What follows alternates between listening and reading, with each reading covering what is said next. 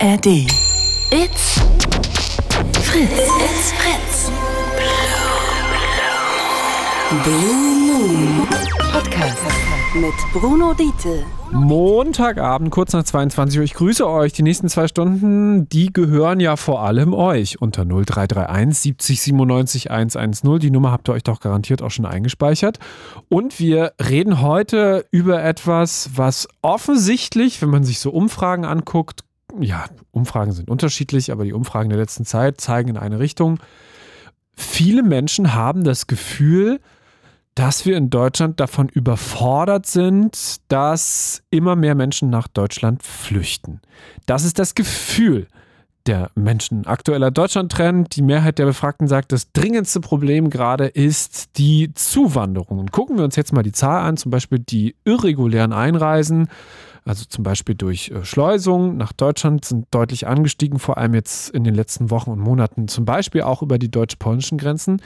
Auch die ersten Städte und Gemeinden sagen vereinzelt, dass sie überhaupt gar keinen Platz mehr haben, keinen Wohnraum mehr finden für neu ankommende Geflüchtete. Da müssen Turnhallen ähm, wieder herhalten.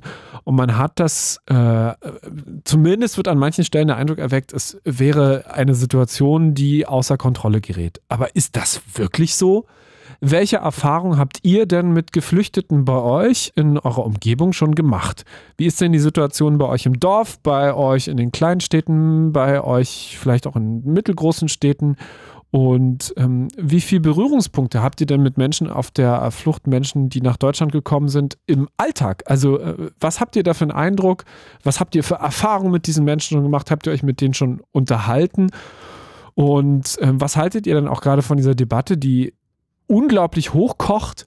Ähm, meinem Eindruck nach, ähm, jetzt gerade in letzter Zeit was geht euch da durch den Kopf? Also habt ihr auch das Gefühl, dass wir überfordert sind, dass wir nicht mehr können, dass wir das, um jetzt schon mal diesen Satz zu benutzen, nicht schaffen? Ähm, da gibt es ja Maßnahmen, die jetzt auch schon diskutiert wurden. Da gibt es einen Beschluss äh, vom Migrationsgipfel am Freitag. Da hat sich Scholz mit den ähm, der Union, also Herrn Merz und auch den Länderchefs getroffen und gesagt, dass sie angehen wollen, dass Geflüchtete in Zukunft statt ähm, Bargeld nur noch Bezahlkarten bekommen. Und auch das können wir natürlich heute Abend diskutieren. Ist das eine geeignete Maßnahme? Was äh, sind denn die richtigen Wege, jetzt damit umzugehen, dass immer mehr Menschen nach Deutschland kommen? Und äh, ist es wirklich so krass, wie äh, gerade der Eindruck ist? Also vielleicht auch bei euch vor Ort ganz konkret. Habt ihr auch den Eindruck, dass wir mit der Anzahl der Menschen, die nach Deutschland kommen, überfordert sind oder nicht?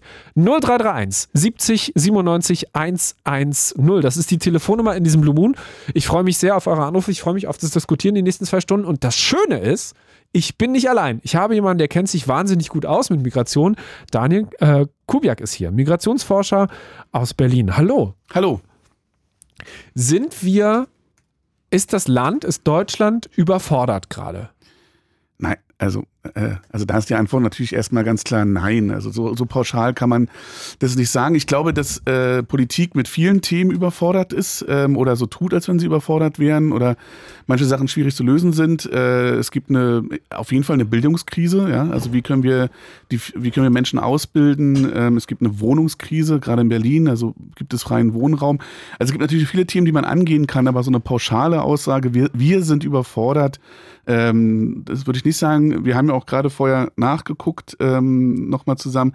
Die Zahlen sind jetzt auch äh, dieses Jahr und diesen Monat nicht sehr viel höher als im letzten Jahr. Ähm, zumindest bei denen, die Asylanträge stellen. Also das, die Diskussion scheint mir doch etwas übertriebener, als das die Zahlen eigentlich hergeben. Ähm, und vielleicht sind wir ein bisschen überfordert mit ähm, Diskursen, die wir in der Gesellschaft führen, aber nicht unbedingt mit und dann ist natürlich Prozessen. die Frage nach euren ganz konkreten Erfahrungen. Also habt ihr schon Kontakt zu Geflüchteten gehabt? Habt vielleicht ähm, schon mitgeholfen, wenn es um Unterbringung geht? Habt Kontakt vielleicht auch zu Geflüchteten aus der Ukraine? Habt Geflüchteten aus Syrien oder auch aus, aus Afghanistan? Ähm, zu Menschen, die nach Deutschland gekommen sind innerhalb der letzten ein, zwei, drei oder auch vier Jahre. Was habt ihr für Erfahrungen gemacht? Habt ihr das Gefühl, da verändert sich äh, was? Es ist in der Stadt so, dass kein Platz mehr ist für Menschen. Wenn ihr das konkret erzählen könnt, wenn das bei euch vor Ort so ist, dann lasst uns bitte davon wissen, äh, denn wir wollen es mit euch bequatschen heute Abend und wollen mal ein bisschen gucken, stimmt das wirklich, was da gerade äh, in der Politik so an die Wand gemalt wird? Ähm, deckt sich das mit dem, was ihr eigentlich vor Ort, also äh, in einer Kleinstadt auf den Dörfern in Brandenburg erfahrt? Ähm, weil es ist ja schon so, dass also ich meine, es sind jetzt Bilder, die man im Fernsehen sieht, aber klar, dass auch an der Grenze zwischen Deutschland und Polen immer häufiger ähm, Schleuserfahrzeuge angehalten werden, wo Menschen, und das muss man auch mal ganz klar sagen, unter absolut unwürdigen äh, Umständen, wir haben von diesem Unfall mitbekommen am Wochenende, das ist in Bayern passiert, da sind sieben Leute ums Leben gekommen, aber da sind Menschen eingepfercht an viel zu wenig Platz und hoffen halt nach Deutschland zu kommen. Also vor allem auch dieses, äh, dieses Motiv, also was, was ist das Motiv der Menschen nach Deutschland zu kommen? Weiß man darüber was, du als Migrationsforscher, was, warum kommen Menschen nach Deutschland? Nee, ich glaube, also worauf ich erstmal noch mal ganz kurz eingehen wollen würde, ist das, was du gerade beschreibst, weil das, was du gerade beschreibst, ist ein Prozess. Ne? Also Migration, wenn wir dieses Thema Migration aufmachen, dann reden wir über einen Prozess. Menschen äh, versuchen aus einem Land in ein anderes Land zu kommen und sich dort aufzuhalten. Das ist erstmal das, was Migration ist. Ähm, und äh, da steckt so ein bisschen, äh, wenn man Migration als einen Prozess versteht, dann steckt da natürlich auch ein bisschen drin, dass das auch etwas ist, wo man jetzt nicht unbedingt politisch rangehen kann. Ähm, also man kann es nicht steuern, weil immer gesagt wird, wir müssen Migration es steuern. Es gibt natürlich sowas wie Grenzregime. Ähm, also es gibt natürlich nationale Grenzen und Grenzschutz. Also es gibt natürlich schon die Möglichkeit, Leute reinzulassen oder nicht. Aber das, was du gerade beschreibst, ist ja auch etwas, ähm, also ne, Schleuserbanden, ist auch etwas, was viel, viel schwieriger zu steuern wäre, als es so dargestellt wird. Ne? Also die politische Erzählung ist ja, wir müssen da einfach ein bisschen strengere Kennzahlenkontrollen machen und dann haben wir das Problem schon gelöst. So einfach ist es natürlich nicht. Und gleichzeitig ähm, hast du jetzt mit dieser Frage auch angespielt, ähm, wissen wir, warum die Leute nach Deutschland kommen? Und da steckt ja auch immer diese, diese Erzählung davon drin, dass es für Migration diese Push- und Pull-Faktoren gäbe. Also Push im Sinne von drücken, ja, also es gibt einen Grund, warum Leute ihre Heimatländer verlassen. Und Pull-Faktoren, es gibt Gründe, warum Leute in bestimmte Länder einwandern. Also wollen. wir sind äh, überspitzt gesagt, attraktiv dafür einzuwandern. Das ist die Behauptung. Ne? Das, das genau. ist die Behauptung der Pull-Faktoren. Ähm, es gibt eigentlich einen relativ großen Konsens innerhalb der Migrationsforschung in Deutschland und eigentlich auch relativ, äh, auch international, dass es diese Pull-Faktoren in dieser Ausprägung, wie wir sie diskutieren, nicht gibt. Also es ist jetzt nicht so, dass Menschen äh, sagen, ich will in dieses Land, weil da kriege ich, keine Ahnung, irgendwelche ähm, Sozial äh, Sozialhilfemaßnahmen oder so. Das, das, das, dass wir das nicht finden, sondern dass die, die Push-Faktoren, das sind die entscheidenden, die entscheidenden Aspekte. Also sozusagen Gründe, warum Menschen überhaupt gehen wollen, also ihr Land verlassen wollen. Was sind denn, genau, was sind denn die Push-Faktoren ganz konkret für Menschen? Also ich meine, ich glaube, also wenn wir an die letzten zwei größeren ähm, äh, äh, Migrations- Bewegungen denken. Ähm, also ich denke da vor allen Dingen an 2015, 2016, der Sommer der Migration, äh, wie er ähm, von Kolleginnen von mir genannt wurde. E und eben auch nochmal 2022, ähm, also die, die große Fluchtbewegung äh, aus der Ukraine. Dann ist Krieg einer der großen äh, Push-Faktoren. Ja? Also wenn Krieg in meinem Land ist, versuche ich zu gehen. Ähm, und was wir eben dann beobachten können, ist jetzt erstmal bevor das überhaupt eine deutsche Diskussion wird, ist, dass die Menschen, die flüchten, erstmal in die Nachbarländer flüchten und nicht sagen, jetzt ab, jetzt geht's nach Deutschland. Ähm, also gerade 2015 konnten wir sehen, dass der Libanon ähm, sehr, sehr viele Geflüchtete aufgenommen hat. Ähm, also überproportional sehr viel mehr Geflüchtete im Libanon leben als in Deutschland oder in Europa. Und auch bei der Ukraine war es so, dass ein ganz großer Teil der ukrainischen Geflüchteten ähm, in Polen ähm, untergekommen sind, weil es da Beziehungen gab, weil es da ähm, sowieso schon eine Arbeitsmigration von, von der Ukraine nach Polen gab und deswegen Le Leute relativ schnell dort ankommen konnten ähm, und ähm, Unterschlupf finden konnten. Ähm, also das ist so ein, einer der großen Push-Faktoren. Wir diskutieren ja auch einen, einen zweiten großen Push-Faktor immer wieder und der wird sehr gerne auch ähm, benutzt, um so Antimigrationspolitik ähm, zu betreiben. Das ist dieser Faktor, wenn man von Wirtschaftsflüchtlingen spricht, ich mache das jetzt mal, ich mache mal hier so eine, so eine Finger hoch, so eine Klammern. Mhm ähm, oder so ein Anführungszeichen. Ähm, also natürlich ist auch ein Push-Faktor, dass durch Migration äh, Menschen ihre ähm, eigene Situation verbessern können. Also genau, ähm, wirtschaftsflüchtig im Sinne von, ich kann, möchte einfach ein besseres Leben. Ich genau. kann an dem Ort, wo ich lebe, nicht mehr überleben. Genau, genau. genau. Übrigens auch einer der Hauptgründe, warum Deutsche migrieren. Ähm, ähm, das ist ja so ein bisschen dieses, dieses Irre in dieser ganzen Diskussion, dass es erfolgreiche TV-Formate gibt, ähm, die Bei Auswanderer, die Auswanderer, bei, ähm, ähm, wo dann irgendwie Leute porträtiert werden, die halt auswandern. Ähm, und das ist dann irgendwie großer populärer Erfolg. Ich meine, ja, man, man geht vielleicht auch in ein anderes Land, um einfach die eigene Situation verbessern zu können. Ähm, also das sind so die zwei Push-Faktoren, die mir einfallen würden. Es gibt viele weitere. Und in der Diskussion um Migration werden ganz, ganz viele verschiedene Aspekte miteinander vermischt, die oft gar nichts miteinander dann zu tun haben. Ne? Also warum entscheiden sich Leute für Deutschland? Manchmal ist es auch keine freie Entscheidung. Ähm, ich habe heute früh mit einer Bekannten von mir die S-Bahn, wir sind zusammen S-Bahn gefahren und wir haben nochmal darüber geredet, warum ist sie jetzt eigentlich gerade in Deutschland? Und sie meinte halt, sie hat in Jordanien gelebt als Geflüchtete. Also sie ist geflüchtet aus dem Irak und hat im, in Jordanien gelebt. Und dann gab es ähm, private Gründe, warum sie in Jordanien nicht mehr wohnen konnte. Und sie hat sich bei diesem Resettlement-Programm ähm, der UN beworben. Das ist ein Programm, wo die UN sich darum kümmert, dass Leute in bestimmte Länder gehen können und dort regulär, geordnet, ja, das, was die Politik, Politik sich gerne wünscht, nieder, sich niederlassen können und dort in Programme kommen, ähm, in denen sie dann eine Ausbildung machen können oder einen Sprachkurs machen können. Und sie hat sich überhaupt nicht für Deutschland entschieden, sondern ihr wurde angeboten Deutschland. Hat sie gesagt, okay, dann gehe ich da hin. Also, ne, also nichts mit Pull-Faktor, sondern das war das Angebot und sie hat ja gesagt. Wenn sie ihr Frankreich angeboten wo worden wäre, hätte sie vielleicht Frankreich genommen. Es gibt eine relativ neue Umfrage auch ähm, von RTL und NTV. In diesem Fall heißt es ein Trendbarometer, ähm, in der sagt auch die Mehrheit der Menschen, eine sehr deutliche Mehrheit sogar, dass sie offen ist, Kriegsflüchtlinge aufzunehmen. Also die Offenheit ist weiter da. Der Eindruck ist aber irgendwie schon, dass diese Debatte sich gerade komplett in eine andere Richtung bewegt. Mhm. Und da ist ein bisschen die Frage an euch da draußen. Ähm, wie viel habt ihr mit geflüchteten Menschen zu tun? Habt ihr das Gefühl, euer Dorf, eure Stadt ist irgendwie am Limit. Ihr arbeitet vielleicht selber in der Hilfe mit Geflüchteten. Ihr seid vielleicht Security und beschützt ein Heim, ein Flüchtlingsheim irgendwo in Brandenburg oder arbeitet da irgendwie für, für, für, für einen Sozialdienst oder kümmert euch sonst irgendwie ehrenamtlich. Dann meldet euch 0331 70 97 110.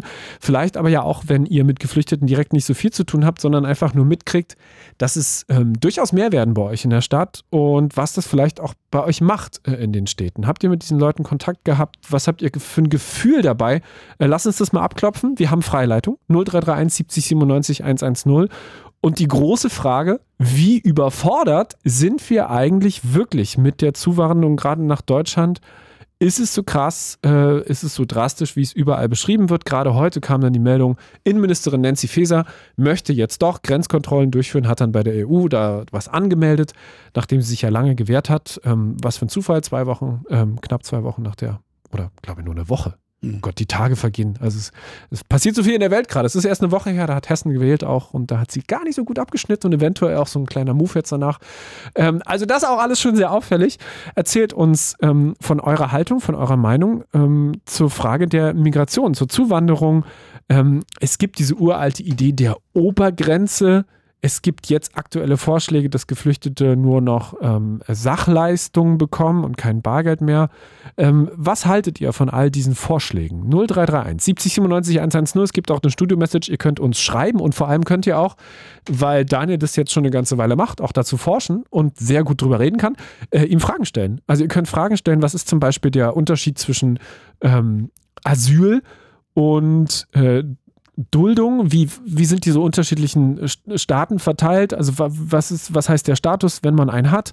Ähm, was heißt es, wenn ich ausgewiesen werde? Ähm, was heißt es, dass Menschen, die eigentlich ausreisen müssten, trotzdem noch in Deutschland sind? Ähm, wa- was bedeutet das alles? Wenn ihr Fragen dazu habt, dann könnt ihr ihn damit löchern, denn er ist ja bis 0 Uhr hier. Unter 0331 70 97 110 sprechen wir heute über Zuwanderung, über Migration, über Flüchtlinge, die nach Deutschland kommen und was ihr über diese aktuelle äh, Lage gerade denkt. Es geht heute bei uns um Zuwanderung, um Migration, um Menschen, die nach Deutschland flüchten, aus welchen Gründen auch immer. Welche Erfahrungen habt ihr mit diesen Menschen gemacht?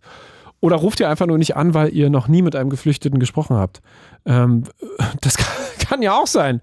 Kann ja auch, kann ja auch absolut sein, dass sie sagt, nee, null Berührungspunkte und äh, habe auch überhaupt nicht den Eindruck, dass es irgendwie mehr oder zu viel werden bei mir in der Ecke. Oder ihr seid in Berlin unterwegs und sagt, naja gut, also woran erkenne ich jetzt bitte, ob jemand geflüchtet ist oder nicht?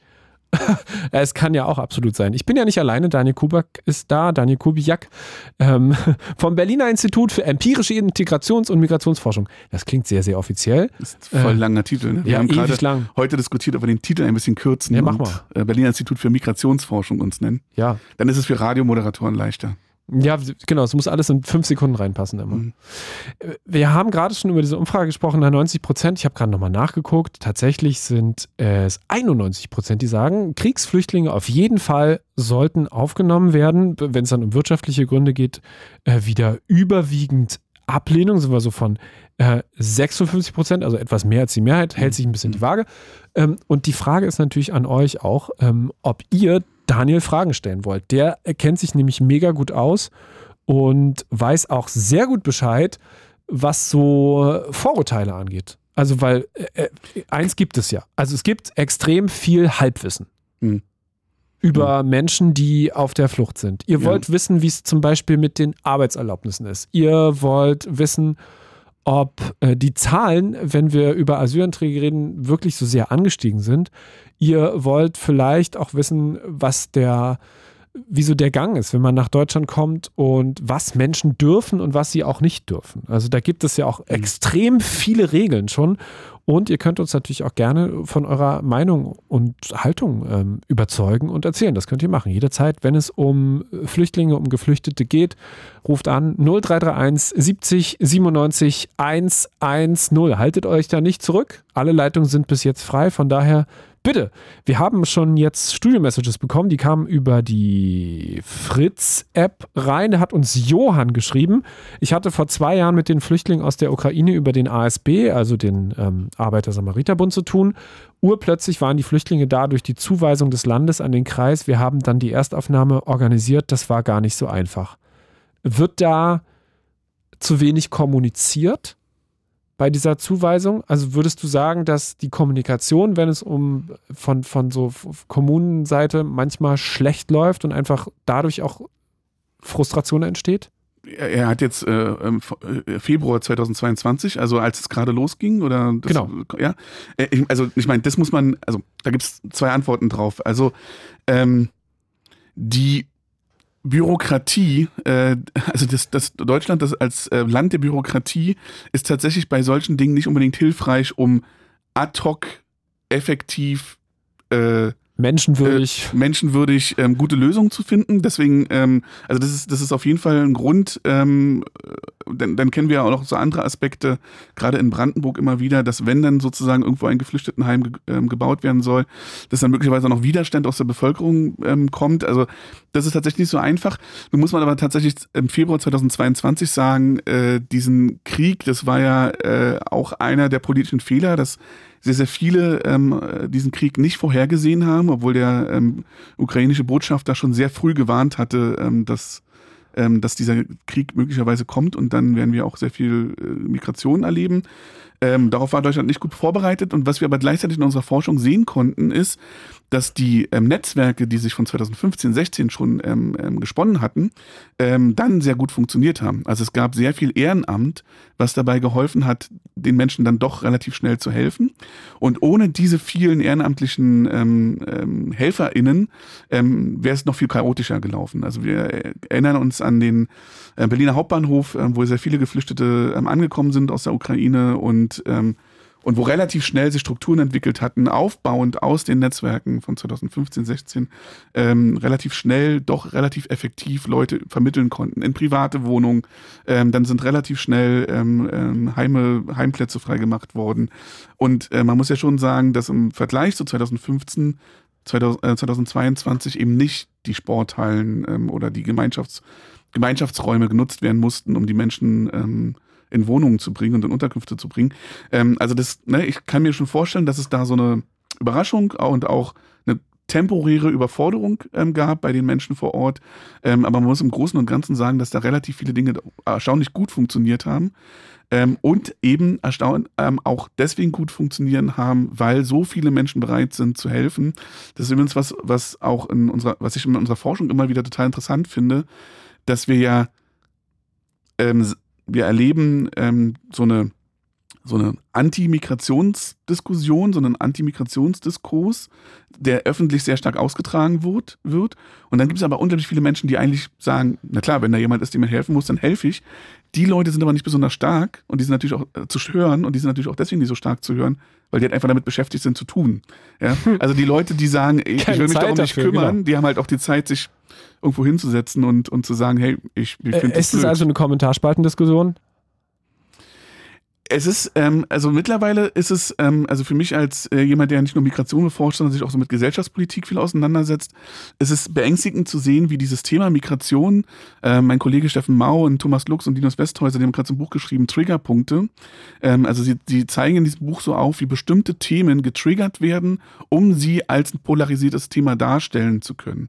Und Migration eignet sich einfach total gut, um, um so einen Triggerpunkt zu machen, um so eine Gesellschaft in so eine Diskussion zu führen, dass man dann denkt, das ist so voll das riesengroße Problem. Ja, also das, das ist schon etwas, was wir sehen.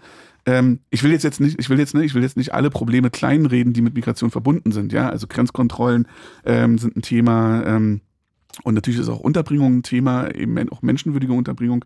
Ähm, aber da wird, das ist schon auch ein Thema, was hochgejazzt wird. Darf ich auf diese Umfrage, die du gerade gesagt hast, noch kurz eingehen? Ganz kurz? Ja, ähm, ich wollte ganz kurz anknüpfen an dem Punkt, wenn ja. du jetzt sagst, ähm, wenn ihr das vor Ort schon mitbekommt, wie es denn nun läuft mit ja. Menschen, die geflüchtet sind.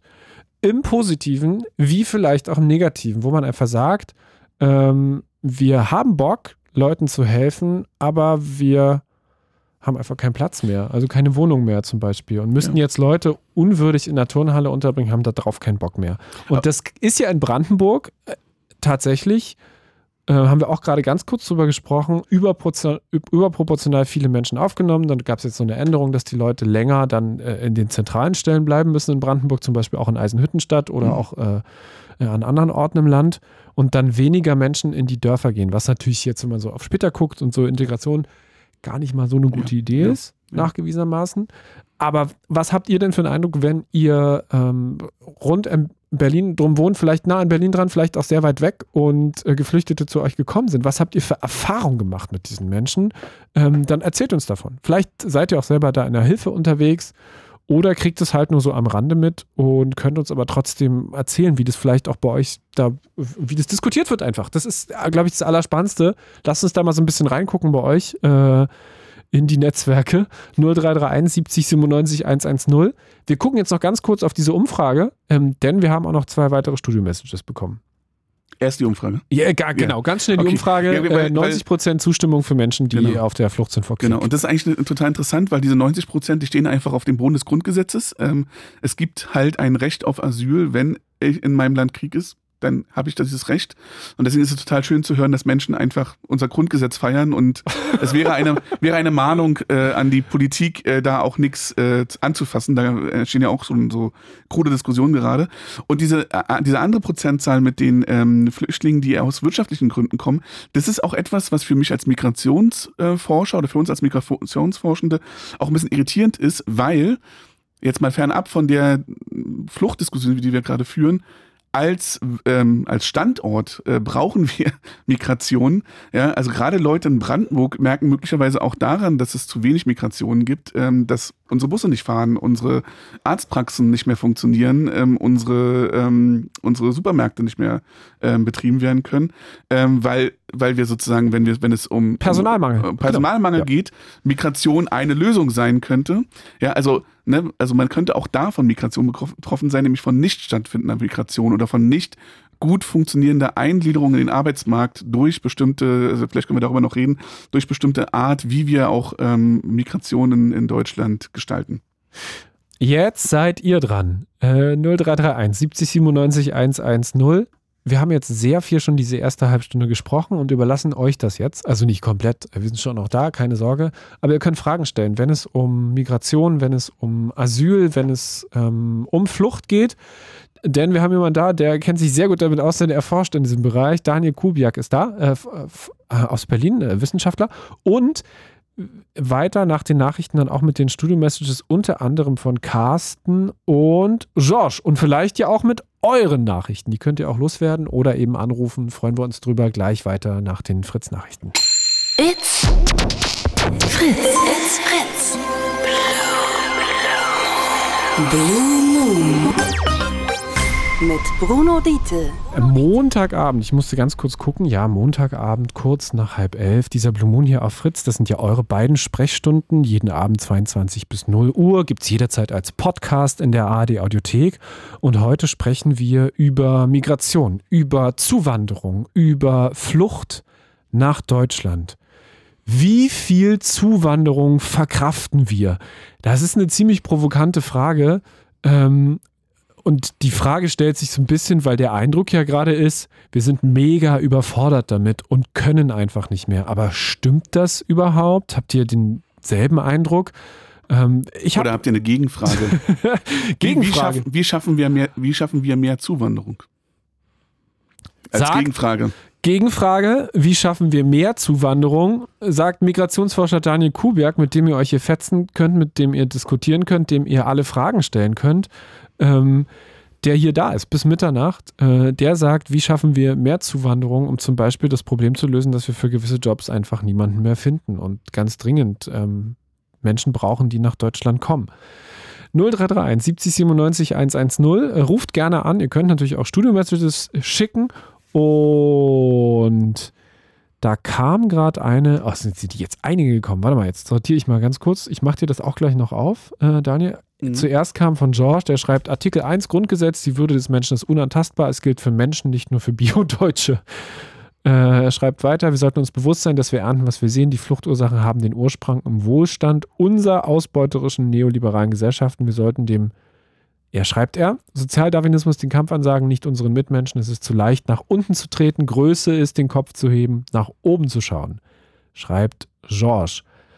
Carsten hat sich auch gemeldet über die Studio-Message in der Fritz-App. Liebe Grüße. Ich finde, kein Mensch ist illegal. Wer vor Krieg, Verfolgung oder sonstigen Dingen flieht, die ihr Leben schädigen können, diese sind von mir aus alle willkommen. Ein Problem, schreibt Carsten, hat er nur mit Leuten, die in die EU bzw. Deutschland kommen, weil sie sich hier mehr Geld erhoffen als in ihrem Land.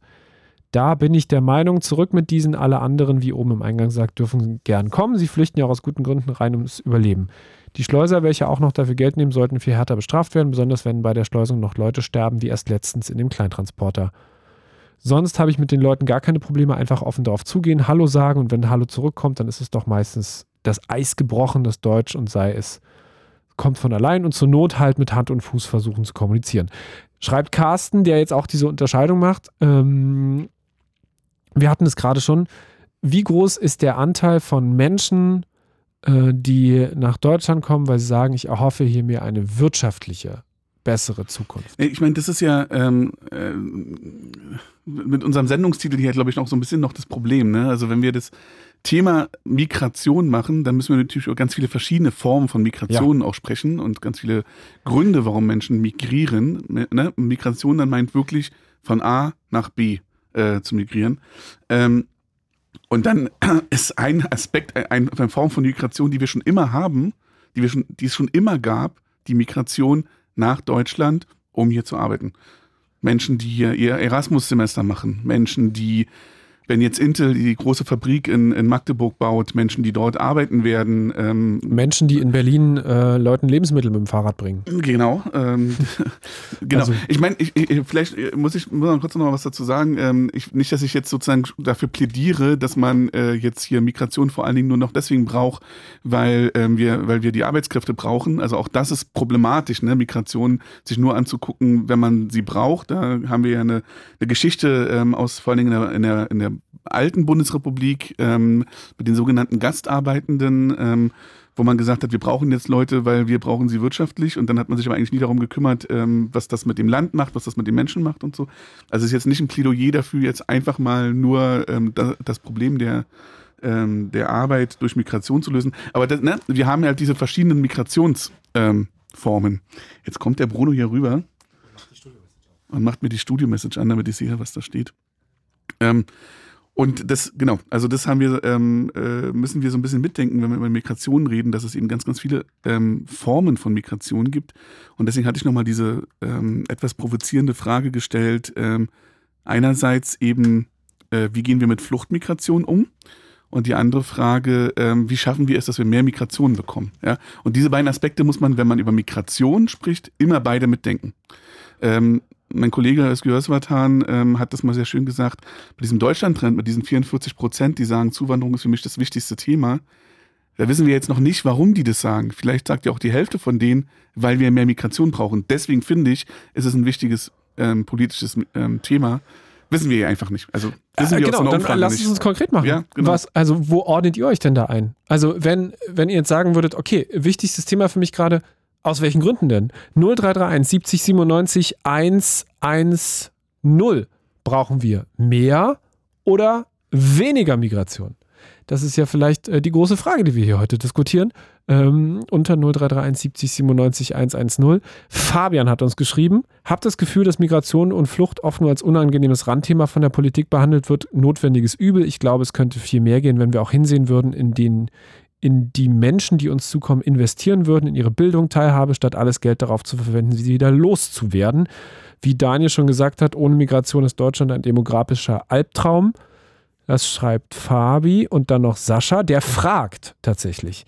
Ihr könnt auch jederzeit, ihr könnt uns auch anrufen, ne? ihr müsst ja, ihr könnt natürlich lange Studio-Messages schreiben oder auch Fragen loswerden an Daniel, der äh, so ziemlich alles weiß, was äh, dieses Nein. Thema angeht. Ja, Niemand weiß alles bei diesem Thema. So ziemlich alles. Deswegen sage ich jetzt so ziemlich. Der Raum bis alles ist ja dann, äh, kann man ja interpretieren. Äh, Sascha schreibt, gibt es ein EU-weit verwendetes Regierungs Registrierungsprogramm, um Flüchtlinge zu erfassen? Ja, das weiß ich zum Beispiel nicht. Ähm, was, was ich weiß, ist, dass es natürlich ähm, äh, sehr viel ähm, Diskussion darum gibt, wie man das eigentlich als eine europäische, als als ein europäisches Problem löst. Ähm, und was wir ähm, auf jeden Fall sehen, ist, ähm, dass innerhalb der europäischen Staaten es sehr unterschiedliche Regierungen gibt, die sehr unterschiedlich bereit sind, Geflüchtete aufzunehmen und Geflüchtete zu versorgen. Also wir haben, das ist, das ist dann eben doch ein, quantitativer Fakt. Deutschland, Schweden haben relativ viele Geflüchtete aufgenommen, sind da sehr, sehr gut eigentlich. Wir machen das gut als, als Land, als Gesellschaft, als politische Verantwortliche. Und andere Länder, ich denke da jetzt vor allen Dingen an Polen und Ungarn, ähm, ver verweigern das komplett. Auch Österreich hat sich da jetzt nicht besonders stark hervorgetan. Ähm, ob es diese Register gibt, weiß ich nicht. Ähm, äh, würde ich jetzt auch googeln und nochmal nachgucken. Ich versuche genau das gerade parallel. Mich überfordert das jetzt ja auch noch zu googeln. Wie werden die Leute dann wieder in das Land gebracht, wo sie bereits registriert wurden? Da gibt es ja diese Regel, Ja, Dublin, Dublin 2 Abkommen, die besagt, was? Äh, Das ist ein Abkommen, ich glaube, aus den 90ern, ähm, was äh, letztendlich äh, vor allen Dingen für Deutschland eine sehr bequeme, ähm, ähm, bequemes Abkommen ist, weil es besagt hat, dass Menschen, die um Asyl, äh, Asyl beantragen, müssen das immer in dem Land tun, in dem sie zuerst angekommen sind in der Europäischen Union. Ähm, und dann ist das meistens nicht Deutschland, weil Menschen, die flüchten, fliegen selten. Das hat auch was damit zu tun, dass wir eben, ne, wir haben ja über irreguläre und reguläre äh, Migration gesprochen oder, Genau. Oder Flucht gesprochen. Und die Leute können einfach nicht so einfach fliegen, ja, weil sie dann mit ihrem Pass nicht so einfach ähm, in Deutschland landen dürfen und dann ähm, Also da genau, spielen wir, das mal, können. spielen wir das mal konkret durch. Und Wenn du zum Beispiel in, in, in ähm, Syrien ähm, ausreisen willst, Ja, ähm, habe ich im privaten Kreis äh, tatsächlich auch ähm, Verbindung und da hat jemand versucht, nach Deutschland zu kommen und wartet seit einem halben Jahr überhaupt auf einen Termin Mhm. beim Konsulat. Und die Mhm. wollten aus familiären Gründen zu einer Familienfeier her. hm. Also die Eltern zu, Mhm. zum Kindern. Und das allein geht ja schon nicht. Also Flucht Mhm. ist einfach nicht möglich. Mhm. Genau. Na gut, also da wo- es ist jetzt offensichtlich nicht Flucht, sondern die, die wollen äh, Genau, hier, aber, aber, äh, genau. Also, also, also nimmt man halt ja- das Schiff oder nimmt man diese Schleuser ähm, und ähm, kommt dann halt an einem europäischen Grenze an und das ist dann meistens nicht Deutschland, sondern meistens Italien oder ähm, Slowenien, ähm, also diese die berühmte Balkanroute. Ähm, und das ist das, was Dublin letztendlich geregelt hat. Äh, man muss da als das Asyl beantragen, wo man zuerst ankommt und das ist sehr selten in Deutschland, weshalb es sehr, sehr lange sehr bequem für Deutschland war. Und ähm, nun gibt es aber ja in der Europäischen Union keine Grenzkontrollen. ähm, mehr. Zum Glück. Also ich meine, das ist ja etwas, was meine, meine, Zeit. meine Generation ausmacht. Also ich kannte die noch ähm, und jetzt gibt es die relativ lange nicht mehr. Ähm, und äh, und deswegen ist es natürlich sozusagen für die Leute dann, wenn sie in der Europäischen Union sind, durchaus möglich, auch einfach weiterzureisen. Und das ist ja genau das, was 2015 passiert ist, wo dann Angela Merkel eine der wenigen Male mal äh, den klaren Kopf sozusagen hatte und gesagt hat, ja, und äh, dann kommen die jetzt halt auch nach Deutschland und dann werden wir uns kümmern. Aber was Ähm, das konkret so- bedeutet, dass Mhm. man sich in dem Land Asyl beantragt, wo man zuerst ankommt, heißt ja zum Beispiel ganz konkret gerade, dass die Menschen entweder in Griechenland Genau. oder in Italien, wo Genau. sie ankommen. Wir kennen diese Bilder aus dem Mittelmeer. Ich habe gerade vorhin noch mal nachgeguckt. Wir sind bei weit über 1000 Menschen, die dieses Jahr auf der Flucht übers Mhm. Mittelmeer schon ertrunken sind, Mhm. ähm, die es nicht geschafft haben, die einfach ihr Leben gelassen haben. Es ist ja auch wirklich so ein bisschen das, ähm, ja, das wahrscheinlich das tödlichste Meer der Welt und Mhm. auch eins das, das Massengrab vor Europa.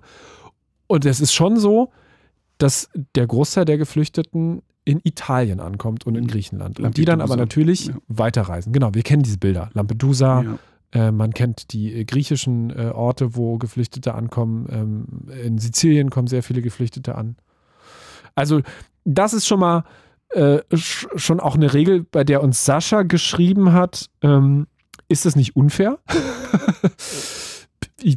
ja, äh, vielleicht ja, ja.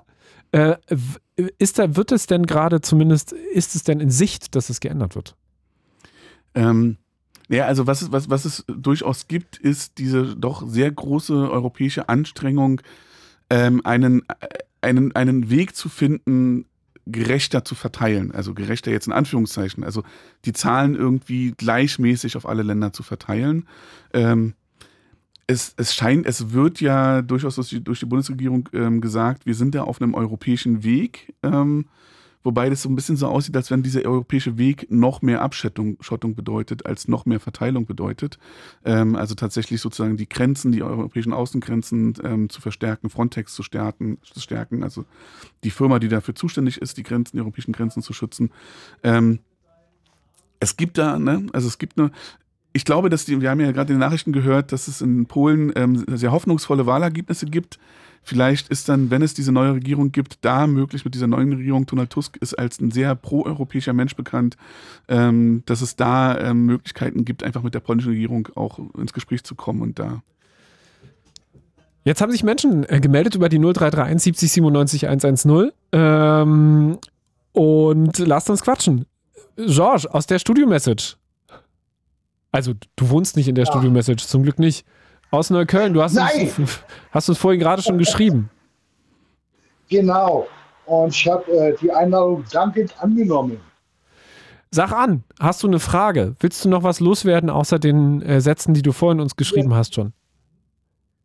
Dazu ergänzen natürlich die letzten Beiträge fand ich sehr wertvoll, insbesondere äh, was ähm, dieses Dublin-Abkommen angeht. Das ist natürlich ungerecht und macht für uns, gerade der Bundesrepublik Deutschland, natürlich die Möglichkeit auf, uns einen schmalen Fuß zu machen. Nicht? Äh, Da denke ich zum Beispiel auch an Angela Merkel, das Abkommen mit der Türkei, äh, diesen Deal. Da werden Despoten benutzt, um den Türsteher zu machen. Ja? Und das finde ich eigentlich unangemessen und ziemlich doppelzüngig und verlogen. Wenn wir uns einfach mal berufen auf unser Grundgesetz, Artikel 1, die Menschenwürde ist unantastbar. Und vor allem finde ich in der Diskussion auch immer sehr befremdlich, wenn es darum geht, was Migranten uns für einen Nutzen bringen. Was, was ist das für Menschenbild? Du meinst Das äh, die Argumentation, du meinst die Argumentation, dass äh, wir sie aus wirtschaftlichen Mensch- Gründen, dass, dass sie nutzen könnten im wirtschaftlichen Sinne, oder was? Richtig, natürlich. Es geht nur um Marktwirtschaft, um dieses neoliberale Zeug. Es wird immer ein Mensch danach bewertet, was er mir bringt. Aber dass er aus Not kommt, Not, die ich selbst durch mein wirtschaftliches Handeln verursacht habe, wird außen vor gelassen. Und das tut mir weh, es zerreißt mich, Hm. es macht mich völlig fertig. Und Menschen, die äh, Massen an Kohle verdienen, damit dass sie Waffen herstellen und exportieren nach Saudi-Arabien und sonst wohin, um dann natürlich wiederum, ich meine, man muss sich mal vorstellen, Waffen sind Konsumgüter. Die müssen verbraucht werden. Das hat mir damals mein Geschichtslehrer wirklich auch so plausibel gemacht. Waffen werden ja nicht hergestellt, damit sie irgendwo in der Ecke stehen, sondern sie müssen verbraucht werden. Also werden natürlich Kriege provoziert.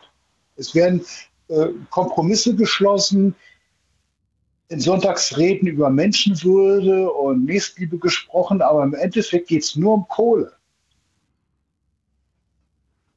Das macht mich fertig. Gerade die letzten Monate, ich weiß nicht mehr, was ich sagen soll.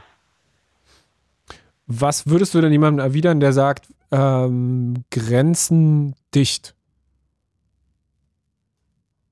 Das ist äh, Eskapismus. Ja, wir leben in einer hedonistischen Welt. Wir wollen uns nur vergnügen, aber fragen nicht, woher unser sogenannter Wohlstand kommt. Nehmen wir einfach mal nur, das ist jetzt ein bisschen am Thema vorbei, aber Klimabilanz. Wir stellen ein Prozent der Weltbevölkerung, verbrauchen aber zwei Prozent äh, der Ressourcen. Nur inländisch. Ich meine, im Ausland, wir exportieren ja, Quatsch, wir lassen ja gerne im Ausland produzieren und dann fallen die CO2-Emissionen im Ausland an. Wir wollen jetzt Migranten haben, die besonders qualifiziert sind und so weiter und so fort, aber möglichst billig. Ich meine, es ist nicht lange her, da haben Lkw-Fahrer äh, gestreikt, Hungerstreik sogar gemacht, weil sie ausgebeutet werden. Und wer profitiert, profitiert davon? Das sind wir. Wir die nach dem billigen Schnäppchenfleisch und so weiter gieren. Aber das kann ich im Einzelnen auch nicht zum Vorwurf machen, weil mir nichts anderes als übrig bleibt, weil der selbst unter Lohndruck steht. Wir sollten eigentlich ein anderes Wirtschaftssystem integrieren, das auf Ressourcen basiert ist. Aber machen wir das, genau, drehen wir es mal konkret jetzt auf die Frage mit der Migration und der Zuwanderung was würdest du dem für ein Konzept dann jetzt entgegensetzen? Also, weil die Richtung ist ja gerade relativ klar. Genau. Und so klar ist es, ich meine, so wie ich das Recht habe, ich habe ein Dreivierteljahr in London gelebt und gearbeitet, sollte jeder Mensch das Recht haben, nach seinem Glück zu streben. Und das steht sogar in der Verfassung der USA. Und das ist eigentlich ein Prinzip, das für jeden gelten sollte. Ohne, An, ohne Ansehen seiner Person, seiner Herkunft und so weiter. Jeder sollte dorthin gehen wollen und dürfen, wo er will. Aber auch die USA haben es zwar in der Verfassung stehen, haben es aber in der praktischen Politik genau. auch nicht so. Genau. Richtig, also. richtig. Und hier sehe ich die Verlogenheit und die beruht auf unserem Wirtschaftssystem. Daniel, ist es so, also wir hören die ganze Zeit äh, äh, sehr, sehr, sehr aufmerksam zu. Ja. Würdest du sagen, es ist genauso einfach? Also ähm, ich habe ja schon mal gesagt, dass ähm, ich ähm, es jetzt nicht als einziges, als einzigen Grund äh, dafür, dass wir Migration brauchen, anführen würde, dass wir die Arbeitskräfte brauchen, ähm, sondern dass, ne, dass wir da auch, auch diese kritische Haltung zu haben. Ähm, aber oft ist es ja auch einfach eine Win-Win-Situation. Also Menschen wollen sozusagen ähm, in Deutschland arbeiten und wir brauchen Menschen, die hier arbeiten. Ähm, und dann sollten wir sozusagen als Land äh, dafür, dazu, dafür bereit sein, einfach. Ähm, die USA ist ja ein Einwanderungsland und hat sich auch nie anders verstanden als eine Einwanderungsgesellschaft. In Deutschland ist diese, ähm, diese Diskussion sehr viel, ähm, sehr viel später ähm, zu einem öffentlichen Diskurs geworden. Rita, Rita Süßmuth hat so eine Kommission äh, vorgesessen und äh, die dann irgendwie Anfang der Nullerjahre ähm, angefangen hat, von genau Deutschland als Einwanderungsland zu sprechen. Und vorher hat man irgendwie zwar beobachtet, dass es diesen Prozess gibt und hat gezielt Menschen gesucht, die einwandern sollten, aber hat immer gesagt, ja, aber eigentlich sind wir kein Einwanderungsland, eigentlich gehen die dann irgendwann wieder zurück. Aber meinst du denn, es ist inzwischen so, dass die meisten sagen würden, wenn man sie fragt, wir sind ein Einwanderungsland? Das ist eine gute, äh, das wäre so eine gute Umfrage. Ähm, also, ähm, weil das ist ja dann der, also das kann, du kannst ja nur, du kannst ja nur dem offen gegenüberstehen, wenn du auch also quasi dir selber sagst, okay, wir brauchen das. Also ich meine, ich glaube, dass es, ähm, also ihr seid ja hier ein Jugendradio und ich glaube, dass es für Menschen, die ähm, sagen wir mal, unter 25 Jahre alt sind oder unter 30 Jahre alt sind, da ist es auch, glaube ich, fast ein bisschen egal, ob, ob also ich glaube, das ist einfach die gelebte Realität, ja. Also ähm, ich habe lange Zeit in einem Forschungsprojekt gearbeitet, ähm, was in, in, in einer ostdeutschen Großstadt geforscht hat, in Magdeburg, nicht ganz Sendegebiet, aber noch fast. Ähm, und ja, dort ähm, sind in dem Stadtteil, in dem ich geforscht habe, ähm, ähm, 53 Prozent der 0- bis 17-Jährigen haben eine Migrationsgeschichte. Ja, und dann ist es eigentlich äh, ein bisschen, ne, also dann kann man jetzt diese Frage stellen, habt ihr schon anerkannt, dass wir ein Einwanderungsland sind? In diesem Stadtteil ist das einfach Realität. Ja, es ist ein Land, in dem äh, die Aber Hälfte du, derjenigen, die zur Schule gehen, wenn du fragst, haben. in Regionen, zum Beispiel jetzt in Sachsen, äh, wo es in manchen Regionen einfach verschwindend geringen Anteil an Menschen mit nicht urdeutscher Biografie gibt, ähm, oder auch in manchen Ecken Und auch Brandenburg. Dieses, auch das Konzept der urdeutschen Biografie ist so eine Sache. Ne? Also ich, ähm, äh, es, es gibt keine, keine Familien, ähm, die historisch, äh, wenn man, wenn man sozusagen mal wirklich historisch guckt, gibt es keine Familien, in der es nie Migration gab. Ja, also ja, du, das kann, mir, kann, kann mir jetzt keiner erzählen. Genau das. Ich glaube, genau da kann jeder, genau, da kann jeder von uns erzählen, ist, wo die Verwandten herkommen. Genau, wie, weit, wie weit gehen wir zurück? Ja. So, bei mir ist es Ur, Ur, ja, ich, Uropa. Ich, habe Hugenotten, Hugenotten-Wurzeln habe ich. Ja? Ich bin Viertel Pole. Ja, super. Bei mir ist es ja. Und ich meine, es gibt ja auch natürlich auch nochmal Migra es gibt ja auch inner, ähm, also innernationale, ähm, ähm, intranationale Migrationsbewegungen. Ähm, zum Beispiel sind, äh, also wenn wir jetzt hier in Ostdeutschland sind, gibt es zwei sehr, sehr relevante Migrationsbewegungen. Es gibt nämlich die Ostdeutschen, die ähm, vor, vor allen Dingen also vor allen Dingen nach dem Fall der Mauer, aber auch teilweise ja schon davor, vor dem Bau der Mauer vor allen Dingen, in die ähm, Bundesrepublik ähm, migriert sind, aus ganz unterschiedlichen Gründen, die meisten auch, um einfach ihr Leben zu verbessern. Mhm. Ähm, und es gab nach dem Fall der Mauer dann auch nochmal eine ganz interessante Migration nach Ostdeutschland, die sogenannten Transfereliten. Äh, wir hatten ja dann relativ viele. Oh, wenn Beamte. wir das fast, also genau, ich, habe, ja, ich, empfehle, ich, meine, das ist, ich empfehle das, die Doku mit dir. Ich empfehle die Migration. ich empfehle die Doku mit dir, ähm, die wirklich, wirklich, wirklich gut ist. Von ähm, Mitri Sirin? Die jetzt gerade, genau. Ja. Genau. Ähm, wie heißt sie denn? Ähm, wie viel äh. Einheit steckt in uns oder so ähnlich? Ähm, ich suche das raus, da, war, da, warst du nämlich auch drin. Ja. Wie viel Einheit haben wir erreicht? Ja. Und da ist äh, Mitri Sirin drin, äh, kennt ihr aus dem ähm, ZDF Morgenmagazin eventuell. Heute. Heute? Hm, der macht auch heute. Und ähm, der hat tatsächlich die spannende Parallele untersucht, was haben Menschen mit Migrationsgeschichte und Ostdeutsche gemeinsam. Eventuell ziemlich viel. Guckt da rein. Ähm, am das Puls mit. Das könnte ich noch Werbung für meinen Podcast machen, indem wir das, das auch besprechen. Das machen wir ganz am Schluss. Okay. Wie viel Einheit haben wir erreicht, heißt diese Doku.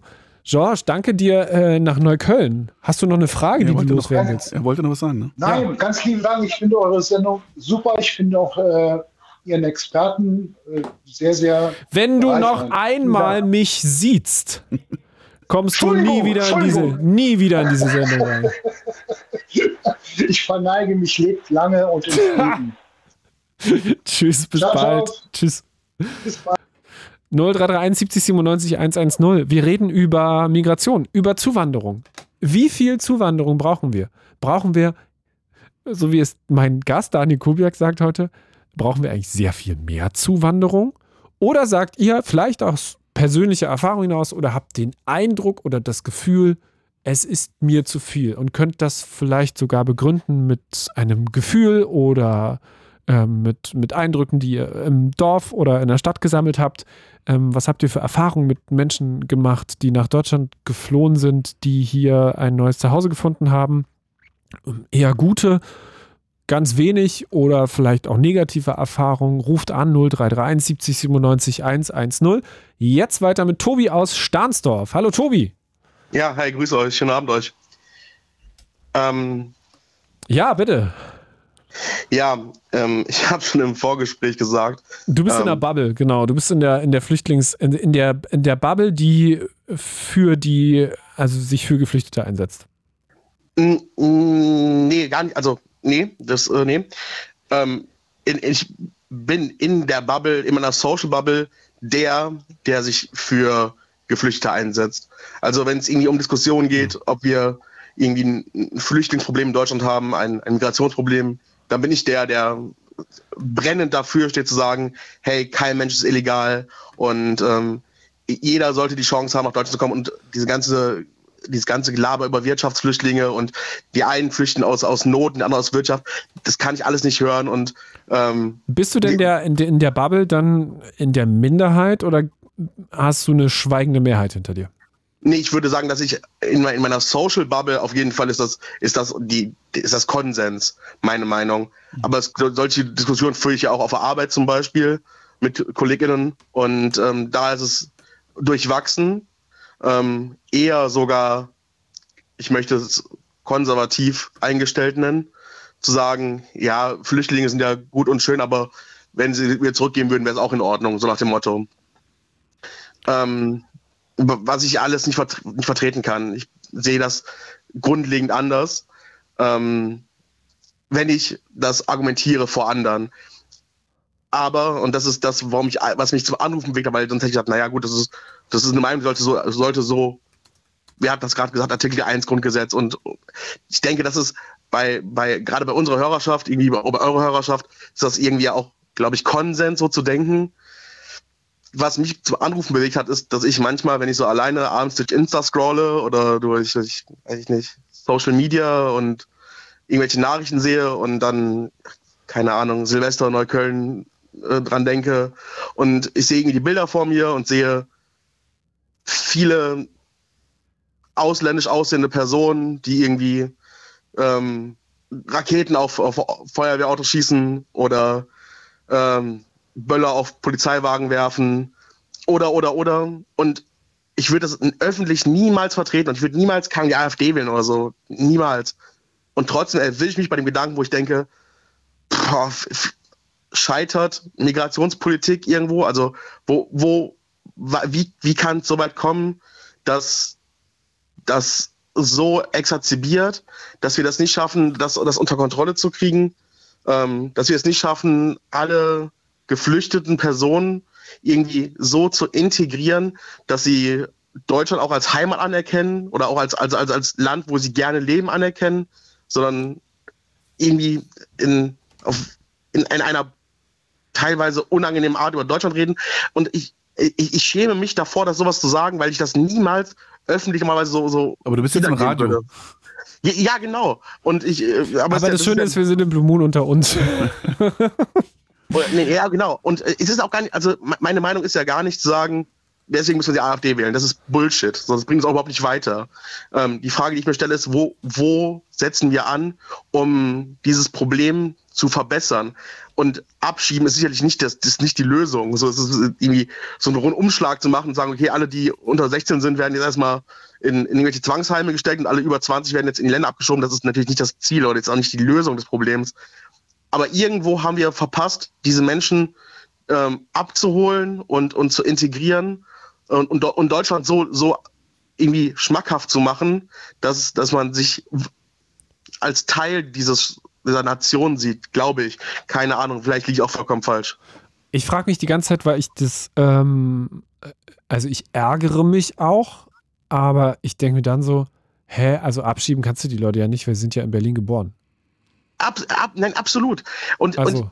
und ich, ich, ich ärgere, vor allem ärgere ich mich über mich selber, dass mich das abfuckt weil ich mir denke, es ist völlig egal, ob, ob das jetzt ein, ein Syrer, ein Libanese oder ein Deutscher ist. So, das ist ein, ein Verhalten, was ich nicht dulde. Ähm, und das, die Nationalität spielt da keine Rolle. Und trotzdem triggert es mich irgendwie. Ja. Und ich verstehe. Darf ich darauf eingehen? Bitte. Ich weiß nicht, ob ich als Gast die Hörer äh, unterbrechen darf. Du darfst alles. Ja. Du darfst doch, äh, du darfst auch Hallo sagen. Du darfst doch hallo, hallo Tobi aus Stahnsdorf, ne? Das ist Tobi ja, aus Stahnsdorf. Ja. Äh, ich, ich vertrete Stahnsdorf nicht, aber ja. Was? Ich vertrete Stahnsdorf nicht. Ja, nee. aber, hi. aber ich finde es total schön, dass Leute aus Brandenburg anrufen. Ich bin selber, ich lebe selber in Brandenburg. Ähm, ich, äh, ich, ich, ich finde, äh, du hast gerade getriggert gesagt und äh, darauf wollte ich eigentlich eingehen, weil ich, ich finde, das ist das, was bei dieser Silvesterdebatte passiert ist. Da ist ein, ist ein Thema, was ähm, aus meiner Perspektive und auch dazu habe ich mal, ähm, habe ich, dazu habe ich geforscht, in, in, in, äh, tatsächlich, nämlich zu der Frage, wie, wie sich Menschen eigentlich im öffentlichen Raum bewegen können. Was gibt es eigentlich für Orte im öffentlichen Raum, in denen man sich bewegen kann? Und gerade für Jugendliche, die möglicherweise in sehr ähm, beengten ähm, Verhältnissen wohnen, ähm, ja, ja, also vielleicht mit Bruder und Sch Schwester oder so das, das Zimmer teilen, ist es eine ganz relevante Frage, wo, wo sie sich im öffentlichen Raum ähm, aufhalten können.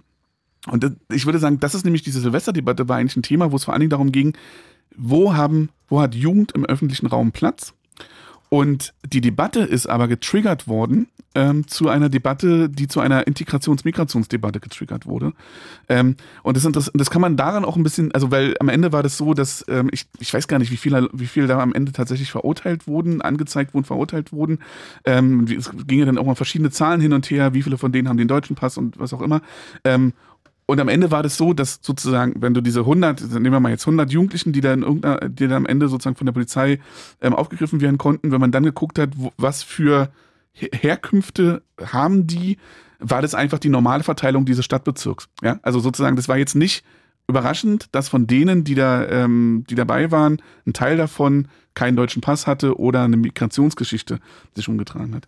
Ähm, aber das wurde dann gemacht zu einem Thema, was mit Migration zu tun hätte, wird es aber nicht, wenn ähm, genau diese gleichen Silvesterraketen in irgendeinem Fußballstadion von einem Fanblock auf den anderen fliegen, wird es auch nicht, wenn es zu Gewaltexzessen auf dem Oktoberfest kommt. Da wurde es zu einer Migrationsdebatte gemacht. Ähm, und es war, und aus meiner Perspektive, und darauf versuche ich immer wieder darauf hinzuweisen, ist es aber eigentlich eine Debatte gewesen, die was mit der Frage von Jugend im öffentlichen Raum zu tun hatte. Und Jugend im öffentlichen Raum hat nämlich ganz viel damit zu tun, wie Raum auch, ähm, und der Anrufer davor hat ja über die kapitalistische Gesellschaft gesprochen, wie Raum auch zum Beispiel auch öffentlicher Raum kapitalisiert ist. Also man kann sich im öffentlichen Raum kaum noch aufhalten, ohne im Café zu sitzen. Ähm, auf ähm, öffentlichen Plätzen gibt es ganz oft äh, Videoüberwachung. Das heißt, es sind keine, keine ganz öffentlichen Räume mehr, sondern überwachte Räume. Und Aber Daniel, da darf ich da einhaken? Also, ja, weil ja, da, also der Punkt ist ja dann, dass die Leute, Vertreter des Staates angegriffen haben, die Menschen da vor Ort. Also da wurden ja Feuerwehrautos, da wurden Feuerwehrmänner angegriffen. Mhm. Ähm, und das war, glaube ich, der Triggerpunkt für viele, wo sich dann auch diese Debatte entzündet genau. hat, weil dann Aber viele dann, nicht verstanden lass uns doch wo kommt denn diese, diese Wut auf, die, auf den Staat her? Genau, dann lass uns über, über ähm, die Frage, wie man mit Autoritäten umgeht, reden. Ähm, und, und, und dann ist das das Thema. Ähm, ne? Also dieses Fußballbeispiel, das funktioniert tatsächlich sehr gut, weil auch da also wenn sich Fußballfans und äh, Linke und Rechte auf etwas einigen können, dann ist es darauf, dass die Polizei das Problem ist. Also da gibt es einen relativ großen Konsens in ganz, ganz vielen unterschiedlichen Subkulturen. Ähm, und dann, dann machen wir das zum Thema, ja. Also ich, ich, ich glaube, dass der, der Job, der, ähm, der Job, den diese Leute da machen, also vor allen Dingen das eine ist die Polizei und das andere ist ja auch nochmal die, die Rettungskräfte, die da angegriffen wurden, ähm, dann ist es, also ich finde, das steht überhaupt nicht zur Debatte, dass das ein No-Go ist, ja. Also Rettungskräfte, also gerade Sanitäre ähm, werden nicht angegriffen, so, aber dann lass uns darüber diskutieren. So, und dann haben wir da äh, Leute, die 17, 18 sind ähm, und die offensichtlich ähm, in der Schule ähm, ein Problem mit Autorität haben, keine Ahnung. Aber lass es uns nicht zu einem Integrationsthema machen, ja, weil ähm, von den mei die meisten von, von den Leuten, über, ähm, über die dann gesprochen wurde, von dieser auch relativ kleinen Zahl, also 100 Menschen an Neukölln, ähm, äh, ist jetzt auch nicht, ja, das ist jetzt nicht die Mehrheit von Neukölln oder so, die da auf der Straße ähm, Raketen geworfen hat. Und lass uns einfach darüber reden, ja, ähm, wie, wo die nicht gehört wurden. Ich glaube, dass da ein großes Thema toxische Männlichkeit war ähm, und einfach Jugend und öffentlicher Raum. Tobi. Und das äh, funktioniert aber natürlich gut, das ein Migrationsthema zu machen. Gab es eine Stelle, wo du einhaken wolltest? Ja. Dann ist ich ich habe euch, hab euch Target ausreden lassen.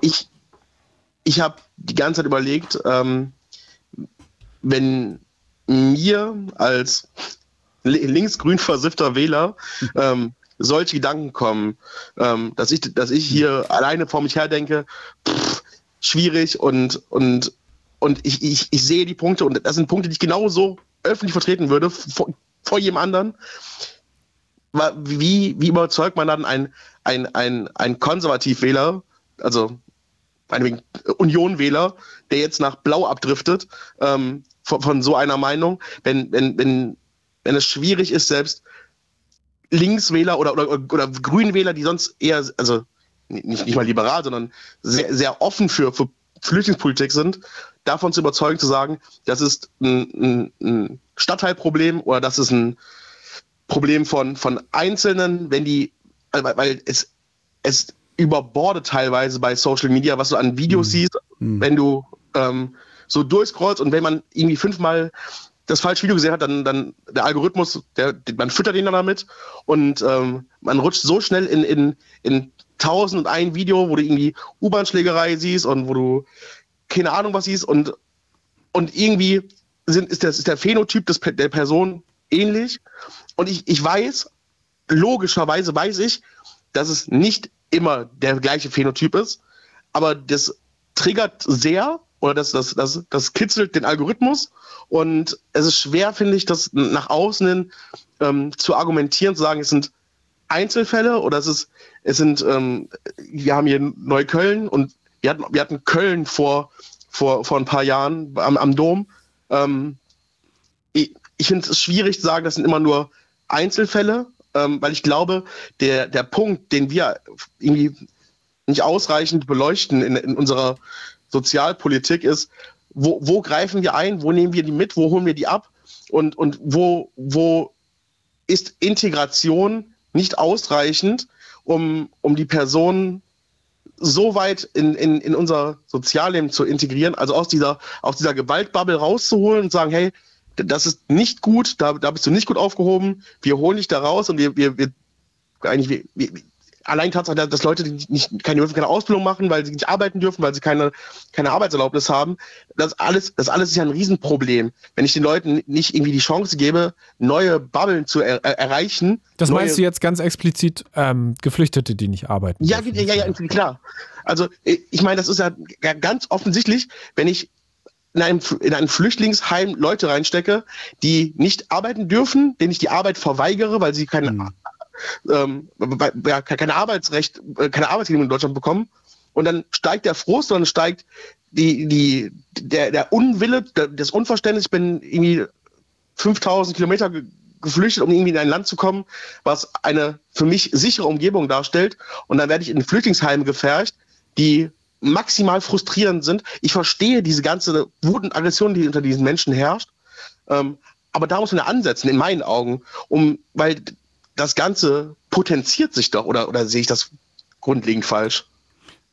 Äh, also ich habe ich hab zwei Gedanken dazu. Ähm, der eine Gedanke ist, du hast ja gefragt, wie du konservative WählerInnen ähm, da zurückholen kannst. Und ich glaube, ein Versuch könnte sein, ähm, mit vor allen Dingen älteren Menschen über deren eigene Gewalterfahrung zu sprechen ähm, in Schulen. Und ich glaube, äh, wenn die Leute ganz genau nachdenken, ganz lange nachdenken, nicht, ich glaube, die müssen nicht lange nachdenken, gefallen ihnen, fallen ihnen selber ganz, ganz viele Gewalterfahrungen ein und vielleicht wird ihnen dadurch bewusst, okay, Gewalt scheint möglicherweise kein Thema zu sein, was ähm, zwangsläufig mit Migration zusammenhängt, mhm, sondern okay. ne, so, also ich denke an einen ehemaligen Mitbewohner, der ähm, so in den 60ern ähm, in einem Arbeiterviertel in, im Ruhrgebiet aufgewachsen ist, äh, also so ähm, in einer komplett weißen, nicht migrantischen mhm. Umgebung äh, und, und, mir unglaublich viele Gewalterfahrungen aus seiner Schulzeit ähm, erzählt hat. Brutale Gewalt, also wirklich ähm, so alltägliche brutale Gewalt. Und ich glaube, vielleicht kann man die da so ein bisschen abholen und sagen, so, ne, wo sind da die Zusammenhänge? Ähm, und die andere Frage, die du gestellt hattest, war ja, ähm, wie man wie man diese Frustration, äh, die es vor allen Dingen, äh, die, die man antizipiert, würde ich mal sagen, in Geflüchtetenheimen. Ähm, und ähm, ich hatte die Idee eigentlich, die Kollegin vielleicht, ob man die anrufen kann, aber die hat heute Abend leider keine Zeit, das ist zu spät für sie. Äh, Leonie Schulte äh, hat heute gerade bei uns im Team, bei uns am BIM, am Berliner Institut für, äh, für Migrationsforschung, ähm, einen Vortrag gehalten, wo sie sehr schön aufgezeigt hat, wie diese Frustration auch durch Gesetzgebung, durch politisch gewollte Gesetzgebung äh, entsteht, weil sie so, sie hat so in so einer ethnografischen Forschung, also ne, so eine Langzeitbeobachtung, mhm. hat sie sich Integrationskurse angeguckt. Ja, also die Menschen, die geflüchtet sind,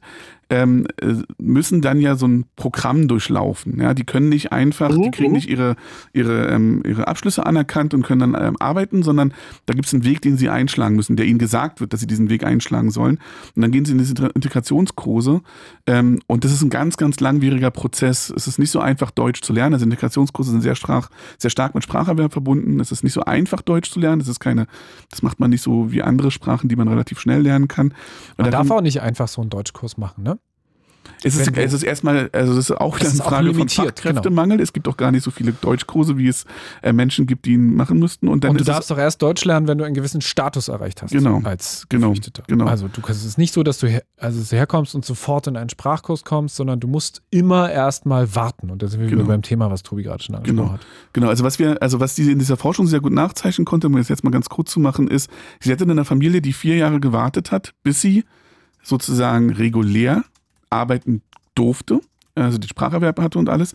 Und es war eine hochqualifizierte Familie, also eine geflüchtete Familie, aber eine hochqualifizierte Familie gleichzeitig. Ähm, Im Medizinbereich, also Leute, die wir auch noch brauchen.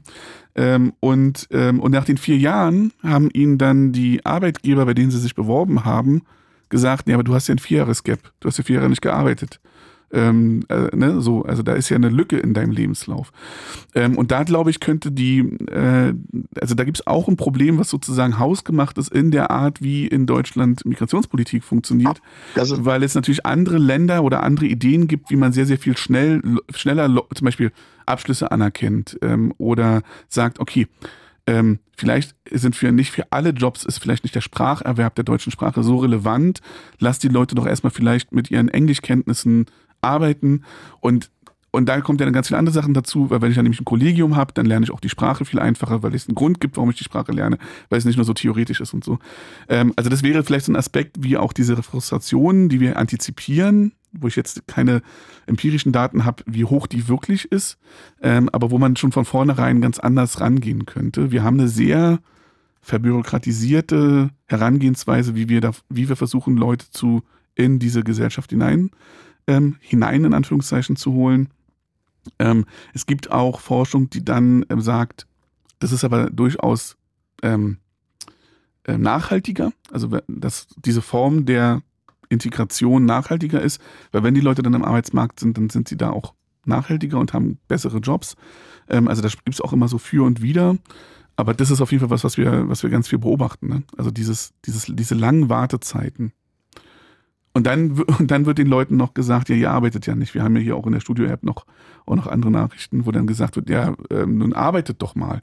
Ähm, und ähm, dürfen sie nicht. Äh, ja, ja, sie sollen erstmal, sie sollen erstmal was anderes tun. Ähm, wo es möglicherweise auch gute Gründe für gibt, aber sie dürfen halt nicht. Ich, ich, ich will mich überhaupt gar nicht so lange hier in euer Interview sneaken. Ähm, du willst, nee, nee, nee, nee, nee, nee, nee. Du bist der. Äh, du bist, du bist der, du bist der Star. Ihr seid da draußen. Also wenn ihr den Eindruck habt, das ist hier ein Interview und äh, ihr dürft da kurz Fragen stellen, so ist nicht.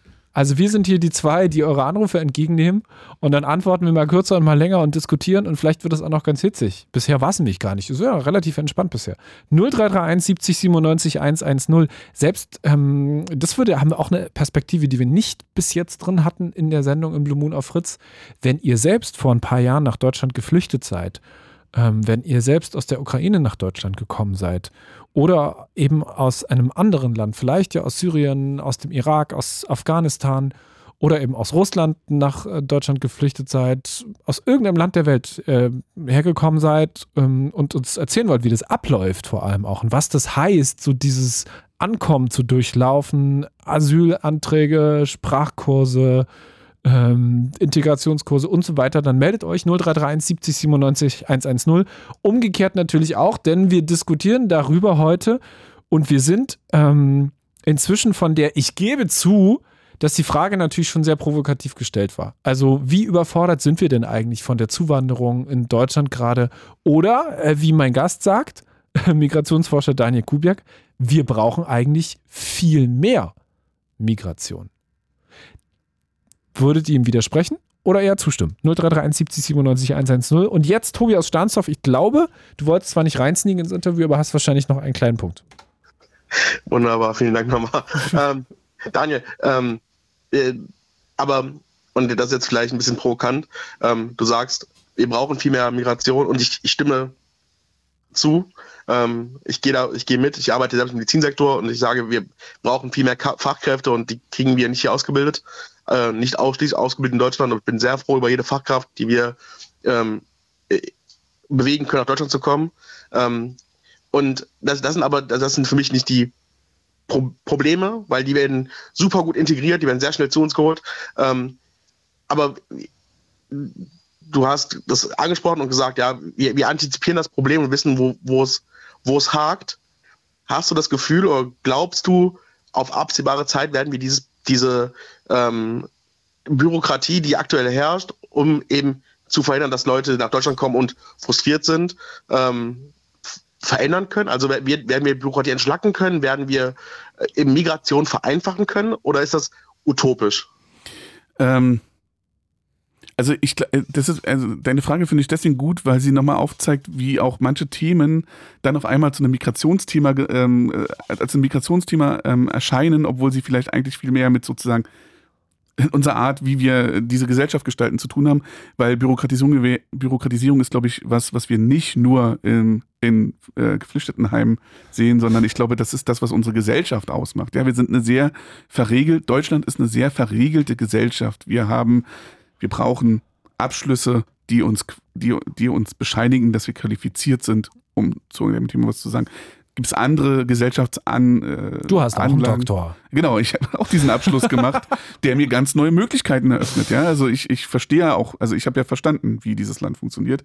Ähm, und ähm, also das ist das eine und das andere ist, ob ich da hoffnungsvoll bin. Ich bin tatsächlich gerade ähm, so ein bisschen ähm, äh, ja, also ich habe so, ich bin so einer Grundnegativstimmung gerade, weil ich beobachte, wie der politische Diskurs läuft. Ich forsche in meinem aktuellen Projekt gerade zu dazu, wie äh, die rassistische Gewalt der 90er Jahre ähm, sich auf die Migrationsgesellschaft in Städten auswirkt.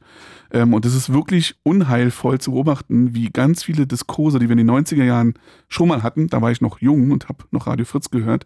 Ähm, wie geführt werden jetzt? Äh, hm? Wie bitte? Jetzt erneut geführt werden? Genau, dass, dass wir auf einmal mhm. diese Diskurse zurückkommen ja. sehen. Also dass wir sozusagen äh, einher mit ähm, ansteigender rassistischer Gewalt ähm, mhm. ähm, eine, eine Migrationsdebatte ähm, in einer Politik beobachten, wo die rot-grün-liberale, gelbe Regierung ähm, anfängt, Debatten zu führen über, über neue Asylkompromisse, mhm. über Obergrenzen ähm, und ähm, man wirklich tatsächlich eher ähm, sich fragt, also ne, ich forsche zu rassistischer Gewalt und ich äh, forsche das in Rostock, Lichtenhagen und Solingen. Ähm, und in beiden ähm, Jahrestagen, das ist beides 30 Jahre her, und auf beiden Jahrestagen hat der Bundespräsident Reden gehalten und hat gesagt, wir müssen erlernen, ähm, die Erinnerung muss auch zu unserem Handeln ähm, verändern. Und diese rassistische Gewalt in den 90er Jahren in Solingen und Rostock geht einher mit diesem sogenannten Asylkompromiss der 90er Jahre, die es erschwert hat, Asyl in Deutschland zu bekommen. 1993, der ähm, als ähm, das Grundgesetz verändert wurde, durch die damals äh, äh, schwarz-gelbe Regierung unter Helmut Kohl, aber eben mit der SPD, weil man das Grundgesetz ja nur mit zwei Drittel Mehrheit verändern kann. Ähm, und dieser Bundespräsident, der auf diesen ähm, Gedenkveranstaltungen ähm, davon spricht, dass wir lernen müssen aus diesen äh, Dingen, die vor 30 Jahren passiert sind, ist jetzt einer, der diesen, äh, diesen Migrationsobergrenzen und dem Einschränken von Asyl das Wort redet und sagt, unser Herz ist weit, ich glaube, so ähnlich hat er das gesagt. Ähm, und ähm, aber wir, wir schaffen nicht alles. Ähm, und da bin ich dann eher so, habe ich das Gefühl, okay. Also da, da, da gibt es eine, eine, eine Schizophrenie, ähm, die äh, mich eher pessimistisch klingen lässt, weil ich das Gefühl habe, okay, da wurde nicht gelernt. Ähm, sondern da, da sind wir gerade in so einer komischen Diskussionslage. Ähm, ja, also ähm, und äh, was ich beobachte ist, dass wir machen viele Vorschläge als WissenschaftlerInnen. Ja, also wir, sind, wir, wir sitzen ja drei Jahre lang in irgendeinem Projekt, schreiben irgendwas auf, interessiert eigentlich keinen. Unsere Artikel werden von fünf Leuten gelesen. Ähm, und dann gibt es aber so Leute, die es irgendwie schaffen, zu der Politik durchzudringen. Ähm, und ähm, und unsere, unsere ganze Expertise dringt oft nicht in politische Handlungen durch. Äh, das ist das, was, was mich auch manchmal ein bisschen äh, pessimistisch sein lässt. Bin dann aber ein grundsätzlich optimistischer Mensch. Wir müssen irgendwie weitermachen. Wir haben ja noch ganz andere Probleme. Klima, Klimawandel, ähm, Infrastruktur, äh, Lehrerinnenmangel. Also es gibt ja eigentlich, gäbe ja genug zu tun. Tobi. Vielen, vielen Dank. Es hat mir sehr gut gefallen. Es war ein super Diskurs mit euch beiden. Danke dir. Alles Gute. Bis bald mal wieder, Danke. hoffentlich. Sehr gerne. Euch schönen Abend noch. Grüße nach Stahnsdorf. Grüße nach Bochum. Ciao. 0331 70 97 110. Lasst uns über Migration diskutieren. Äh, das machen wir den ganzen Abend noch bis Mitternacht und der ganze Abend ist etwa noch eine halbe Stunde lang. Ähm, also nutzt die Chance, äh, schaltet euch ein, äh, stellt vor allem Daniel Fragen. Daniel Kubiak, der sich mit Migration beschäftigt, der dazu forscht, der dazu sehr, sehr viel schon gemacht hat.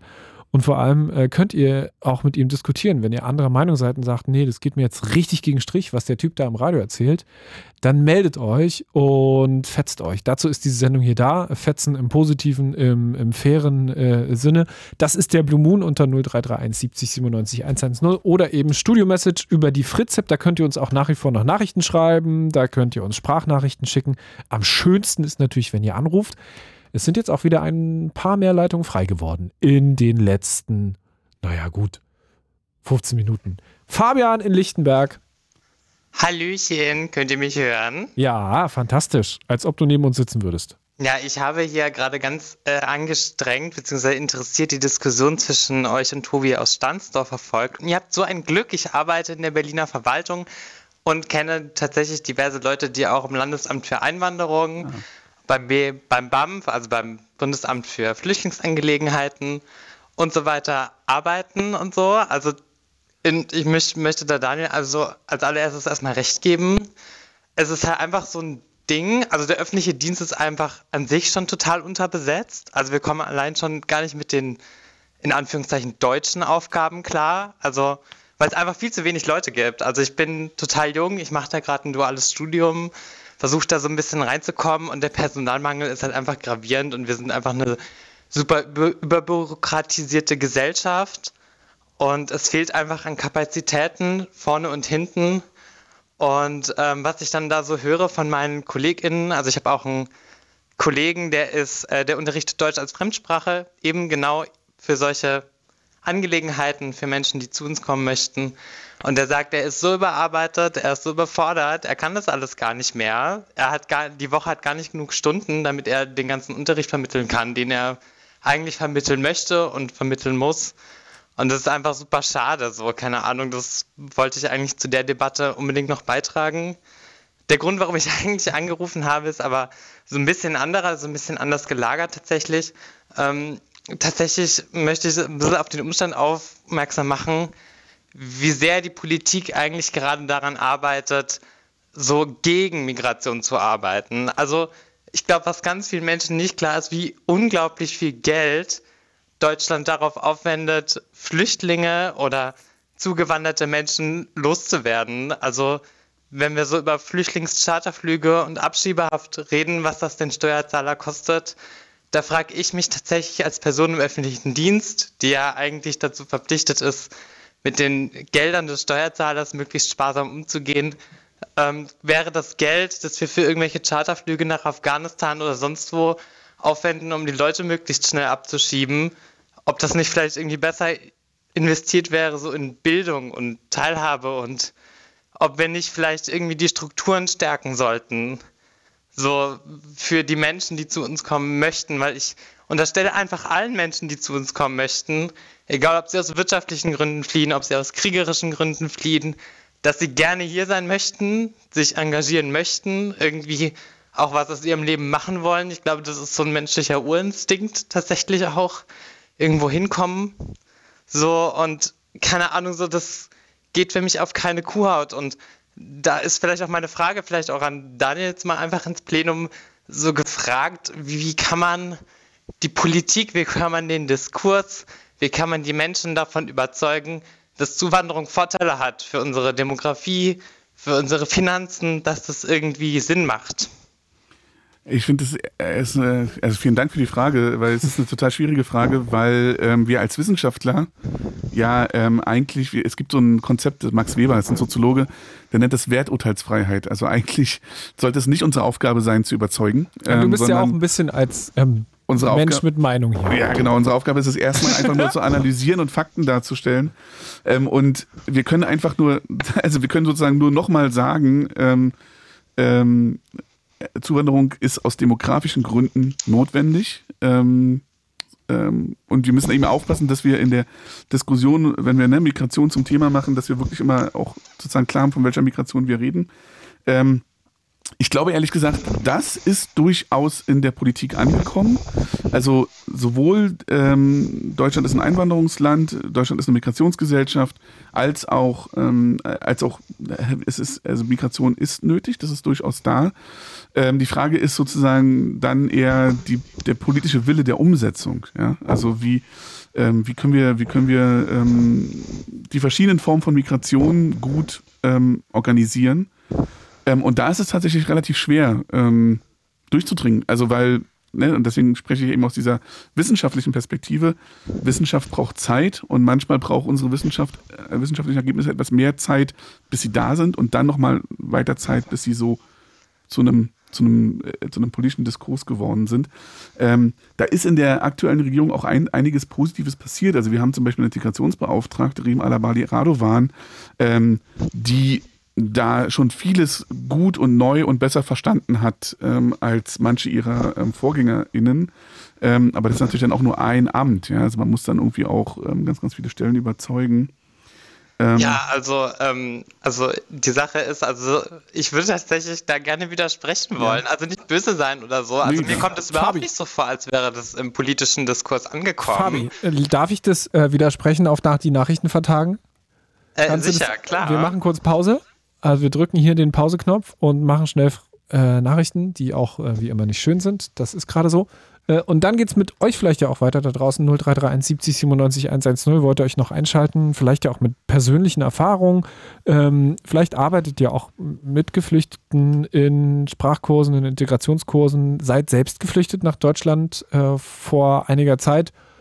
Oder ähm, wollt uns einfach nur die Meinung geigen und sagen, ähm, so geht's nicht ähm, und ihr wollt widersprechen dem, was hier gerade so diskutiert wird. Das geht natürlich auch. Gleich weiter, erstmal Nachrichten. It's Fritz. It's Fritz. Blue Moon. Mit Kurz nach halb zwölf an diesem Montagabend und das ist der traditionelle Last Call, denn jetzt sind es noch 25 Minuten und ihr habt das Gefühl, ihr wollt euch noch einschalten, denn es geht heute bei uns um Zuwanderung, um Migration, um Menschen, die nach Deutschland flüchten, die sagen, ich möchte nach Deutschland kommen, ich möchte hier leben, ich möchte hier eine Arbeit finden, ich möchte hier mit meiner Familie leben, ich möchte hier eine Familie gründen, whatever, whatever sie tun wollen in diesem Land, aber sie kommen nach Deutschland und wir reden darüber, wie viel Zuwanderung wir eurer Meinung nach brauchen. Weniger oder mehr? Viel mehr, sagt Migrationsforscher Daniel Kubiak, der immer noch hier ist, Migrationsforscher aus Berlin. Und vor allem haben wir gerade schon darüber gesprochen, ähm, dass sich Fabian gemeldet hatte aus Lichtenberg, der auch immer noch in der Leitung ist. Einer. Und du meintest gerade, naja, also wenn es darum geht, dass das Gefühl in der Politik oder auch so ein bisschen angekommen ist in der Politik, dass wir Migration durchaus brauchen, äh, meinte Daniel gerade, ja, hat er schon den Eindruck und du, nee. Warum nicht? Naja, also ich bin selber in einer Partei, ich kenne Freunde, die sind in einer Partei und vor allem der Diskurs so rund um die CDU macht mir halt aktuell total Sorgen, weil Friedrich Merz ist einfach ein Mann der 90er und wenn man mich fragt, reproduziert Friedrich Merz einfach genau die Debatten in den 90er Jahren über Rostock-Lichtenhagen, über Hoyerswerda. Genau diesen Asylkompromiss holt Friedrich Merz eigentlich wieder aus der Schublade und keine Ahnung, bedient damit irgendwie rechte Narrative, die eben, äh, keine Ahnung, Daniel forscht da ja auch dran, wie er vorhin ein bisschen berichtet hat, die ja eigentlich überwunden sein sollten, wo wir eigentlich genau wissen, dass die nicht förderlich sind für unsere freie Gesellschaft, für die Gesellschaft, die wir auch brauchen in Zukunft. Und keine Ahnung, so ne, Rechtsruck ist ja aktuell sowieso ein Thema, äh, der Zulauf zur AfD, so ne, eben die CDU, die sich zunehmend weiter nach rechts orientiert.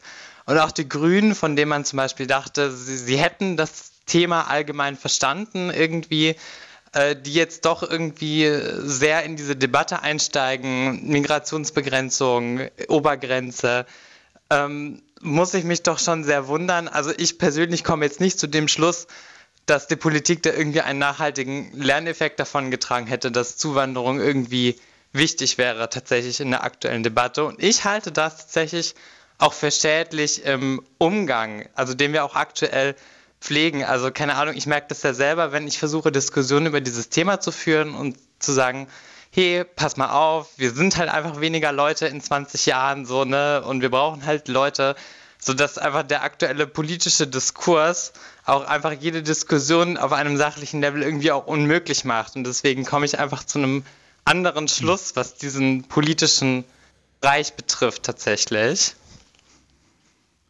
Aber woran liegt das, dass das Gegenüber, es ist eine Emotionalität, die dann ganz sofort mit dabei ist und wo kommt die her? Weil das scheint ja irgendwie so, heute Abend ähm, hat ja noch niemand angerufen, der gesagt hat, okay, also bei mir im Ort ist einfach kein Platz mehr für Menschen, die auf der Flucht sind. Ich sehe, dass es hier einfach Sachzwänge gibt und dass wir an eine Grenze kommen und so weiter. Es geht gerade nicht weiter. Ähm, was ist, was, was sind denn die Gründe dafür? Ist es Total. komplett ich, emotional? Ich, ich, glaub, ich glaube total, dass das was total Emotionales ist. Also ich glaube nicht, dass es irgendwas mit Fakten zu tun hat tatsächlich. Ich glaube einfach, dass so dieses Thema Heimat, der Ort, wo komme ich her, die Leute, die mich umgeben, das ist, glaube ich, was ganz Elementares, Menschliches auch irgendwo. Und wenn sich natürlich da Parteien hinstellen und da gewisse Ängste befeuern, glaube ich, ist das einfach schädlich für unsere Gesellschaft, vor allem wenn wir es eben besser wissen, wenn wir eigentlich als Menschheit oder als Nation uns irgendwie weiterentwickelt haben und genau wissen, dass das jetzt nicht der Untergang des Abendlandes ist, nur weil jemand keine Ahnung an was anderes glaubt oder was anderes ist oder whatsoever. Ähm, keine Ahnung, aber ich glaube, das ist tatsächlich eine sehr emotionale Debatte, die wenig mit Fakten zu tun hat tatsächlich. Und ich frage mich, wie gesagt, zunehmend, wie kann ich diese Leute erreichen irgendwie? Nicht nur über Fakten, aber auch über Fakten, die irgendwie helfen, diese Angst zu mildern, die irgendwie so angefeuert wird, weil mir macht das tatsächlich total Sorgen irgendwie. Gibt es denn, ähm, mal andersrum gefragt, Bedenken oder auch emotionale, äh, also Gefühle von der anderen Seite, von denen du sagst, ich kann mich da hineinversetzen, beziehungsweise ich kann es auf irgendeine Art nachvollziehen? Total. Also ich kann natürlich schon verstehen, also ich bin jetzt kein Urberliner, ich komme eigentlich vom Land, ne, aus Westdeutschland, ne, ganz klassisch berlinerisch, wo jetzt alle Urberliner sagen, oh mein Gott, er ist das Problem. So, ne, ich komme wirklich so vom du Land. Du hast hier zwei, zwei dir gegenüber. ja, ne, aber so, ne. Also solange du kein Schwabe bist. Nein, ich bin Partner tatsächlich. aber das tut, tut nichts zur Sache. So, ich komme wirklich aus so einem ganz kleinen Dorf so, ne? Und äh, wenn dann natürlich so die Ankündigung kommt, okay, jetzt werden hier 100 Flüchtlinge zugeteilt, dann erzeugt das erstmal Angst. So, vor allem, weil eben auch Mittel fehlen und auch irgendwie die Vorbereitungszeit fehlt. Keine Ahnung, so aus, aus meiner Perspektive heraus müsste man da irgendwie viel mehr reingehen mit Geld, mit Verantwortlichen, mit Leuten, die sich kümmern, irgendwie, die auch Ängste nehmen, die so Bürgerplenums oder sowas veranstalten, um die Leute auch einfach mitzunehmen weil ich ganz oft das Gefühl habe, dass ganz viele Orte halt einfach mit dieser Herausforderung so ein bisschen alleingelassen werden. Also ich sage ja gar nicht, dass das keine Arbeit irgendwie erfordert, so, ne? Aber so, keine Ahnung, damit halt ein Diskurs stattfinden kann oder diese Ängste genommen werden können, muss man halt auch Räume schaffen. Und ich habe das Gefühl, dass die aktuelle Regierung, was ich eben auch schon in der Studio-Message geschrieben oder jetzt vielleicht auch schon gesagt habe, so, es wird ja einfach so stiefmütterlich behandelt. So, Migration ist halt so dieses Thema so, oh ja, das gibt es halt, aber keine Partei schreibt sich das so auf die Fahne irgendwie, sondern alle schleppen doch, das eine. halt so durch irgendwie. So, ne? Eine Partei schwierig. schreibt sich das sehr groß auf ja. die Fahne. Es ist ihr, ihr Markenkern ja. sozusagen. Ja, ne, ich meinte jetzt eher so auf die positive Art und Weise, so unter dem Motto so, keine Ahnung, wir können das schaffen und wir haben hier unsere fünf Punkte, mit denen wir das schaffen wollen, so keine Ahnung, so das gibt es halt einfach nicht. Es gibt einfach nicht dieses öffentliche Gegengewicht, von dem ich glaube, dass es irgendwie notwendig wäre und das keine Ahnung, macht mich wütend, dass ich überhaupt diese Rolle übernehmen muss. Irgendwie so, keine Ahnung, also jetzt nicht, also vielleicht etwas hochgestochen gesprochen, so als Anwalt für diese Position zu sprechen, weil ich halt wirklich glaube, dass das Vorteile hat, wenn Leute zu uns kommen, dass das eine Chance für uns sein kann als Gesellschaft und so. Aber so eben, dass es halt aktuell einfach so ganz scheiße gemacht wird, auf gut Deutsch mhm. gesagt. Darf ich noch mal was zu dem, zur Politik sagen? Ja, unbedingt. Weil ich, also ich, ich, ich bleibe mal dabei, dass ich glaube, dass es bei den handelnden Personen in der Politik durchaus angekommen ist. Ähm, und ähm, das äh, will ich auch schon allein daher auch herziehen, dass wir einen Bundestag haben, der noch nie so viele Menschen mit eigener Migrations-, familiärer Migrationsgeschichte hatte wie jetzt. Also da sitzen vor allen Dingen bei der SPD und bei den Grünen sehr, sehr viele Menschen, die eine eigene Migrationsgeschichte mitbringen. Allein schon deswegen bin ich mir sicher, dass das sozusagen in den, ne, die politisch Handelnden oder Entscheidenden oder die EntscheiderInnen, dass da durchaus schon ein neues Verständnis im Bundestag eingezogen ist. Da muss ich, aber glaube- intervenieren. Die gesamtgesellschaftliche Stimmung ist einfach gerade anders. Genau, ich, und ich, gesamtgesellschaftliche Stimmung ist nochmal das, genau, ist nochmal noch mal ein anderer Punkt. Und, und was aber, glaube ich, sozusagen, worauf auch diejenigen, die da jetzt sitzen, treffen, ist ähm, auf das Problem, wie man ins politische Handeln kommt. Ja, weil sozusagen ein Diskurs, also ein, ein, ein Diskurs, also mit einer neuen Einstellung in den Bundestag zu kommen, ist ja das eine. Und dann in so eine politische Handlung zu kommen, abzust also ne, überhaupt Gesetze zu machen, sie abzustimmen, äh, wenn dann irgendwie noch mal ein Krieg dazwischen kommt ähm, und so. Das ist nochmal was anderes. Und deswegen würde ich dir, ich dir recht geben, ähm, dass ähm, das politische Handeln dann nochmal ein bisschen anders ist. Aber ich glaube, so, das Mindset, da hat sich schon ein bisschen was verändert. Ähm, ich bin mir übrigens auch nicht so sicher, ähm, Bruno, ob das jetzt für die politische Gesamtstimmung so stimmt. Aber wir haben ja darüber gesprochen. Diese 44 Prozent, die sagen, für mich ist Zuwanderung ein wichtiges Thema. Wie viele von denen das jetzt als ein negatives Thema, also eine Zuwanderung als negativ, wissen wir nicht. So, ja. Und es ist auch immer noch nicht über 50 Prozent, die das sagen. So, ja. Und ich, ich glaube, das ist dann vielleicht noch so ein dritter Punkt zu dem, was du gerade gesagt hast. Äh, Fabian, ne? Ja. Ja, genau. Was du gerade gesagt hast, ist, ähm, das ist oft auch wirklich diese, genau dieses einfach machen. Also ich, ich lebe in einem Ort äh, in Brandenburg, da hatten wir genau diese Situation. Ähm, da ist ein, da wurde angekündigt, da kommt ein Geflüchtetenheim, 80 Menschen kommen, der Ort hat 6000 Einwohner. Ähm, so, ähm, das ist ungefähr das, das Zahlenverhältnis. Ähm, und ich, ich weiß nicht, vielleicht hatten wir auch einfach Glück, aber bei uns im Ort war die Reaktion sowohl des Bürgermeisters, aber eben vor allen Dingen auch der Menschen, die in diesem Ort leben. Komm, wir treffen uns ähm, und überlegen uns, was wir tun können. Dann hat sich eine Willkommensinitiative gegründet und als die ersten Leute kamen, waren so, war der Ort einfach bereit.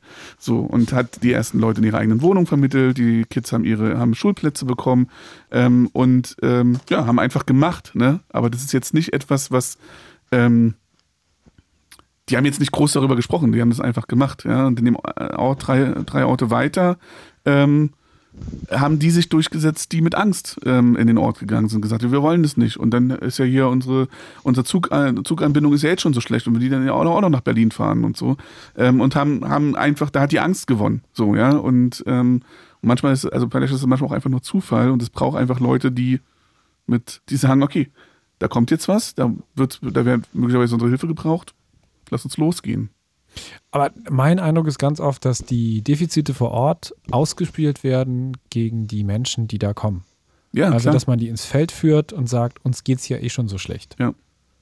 Ja, da würde ich auch zustimmen, auf jeden Fall. Also, Also, so, keine Ahnung, so dass eben so dieses n, Probleme, die schon vorher da sind, da ist eh schon so ein Unmut und dann hat man auf einmal so einen Grund. So, keine Ahnung, so. Also, das hat natürlich nichts mit rationalem Denken zu tun, aber mir kommt es so vor, dass oft eben so Ängste dann auch einfach gespiegelt werden oder dieses Gefühl vom Abgehängtsein, vom Vergessensein.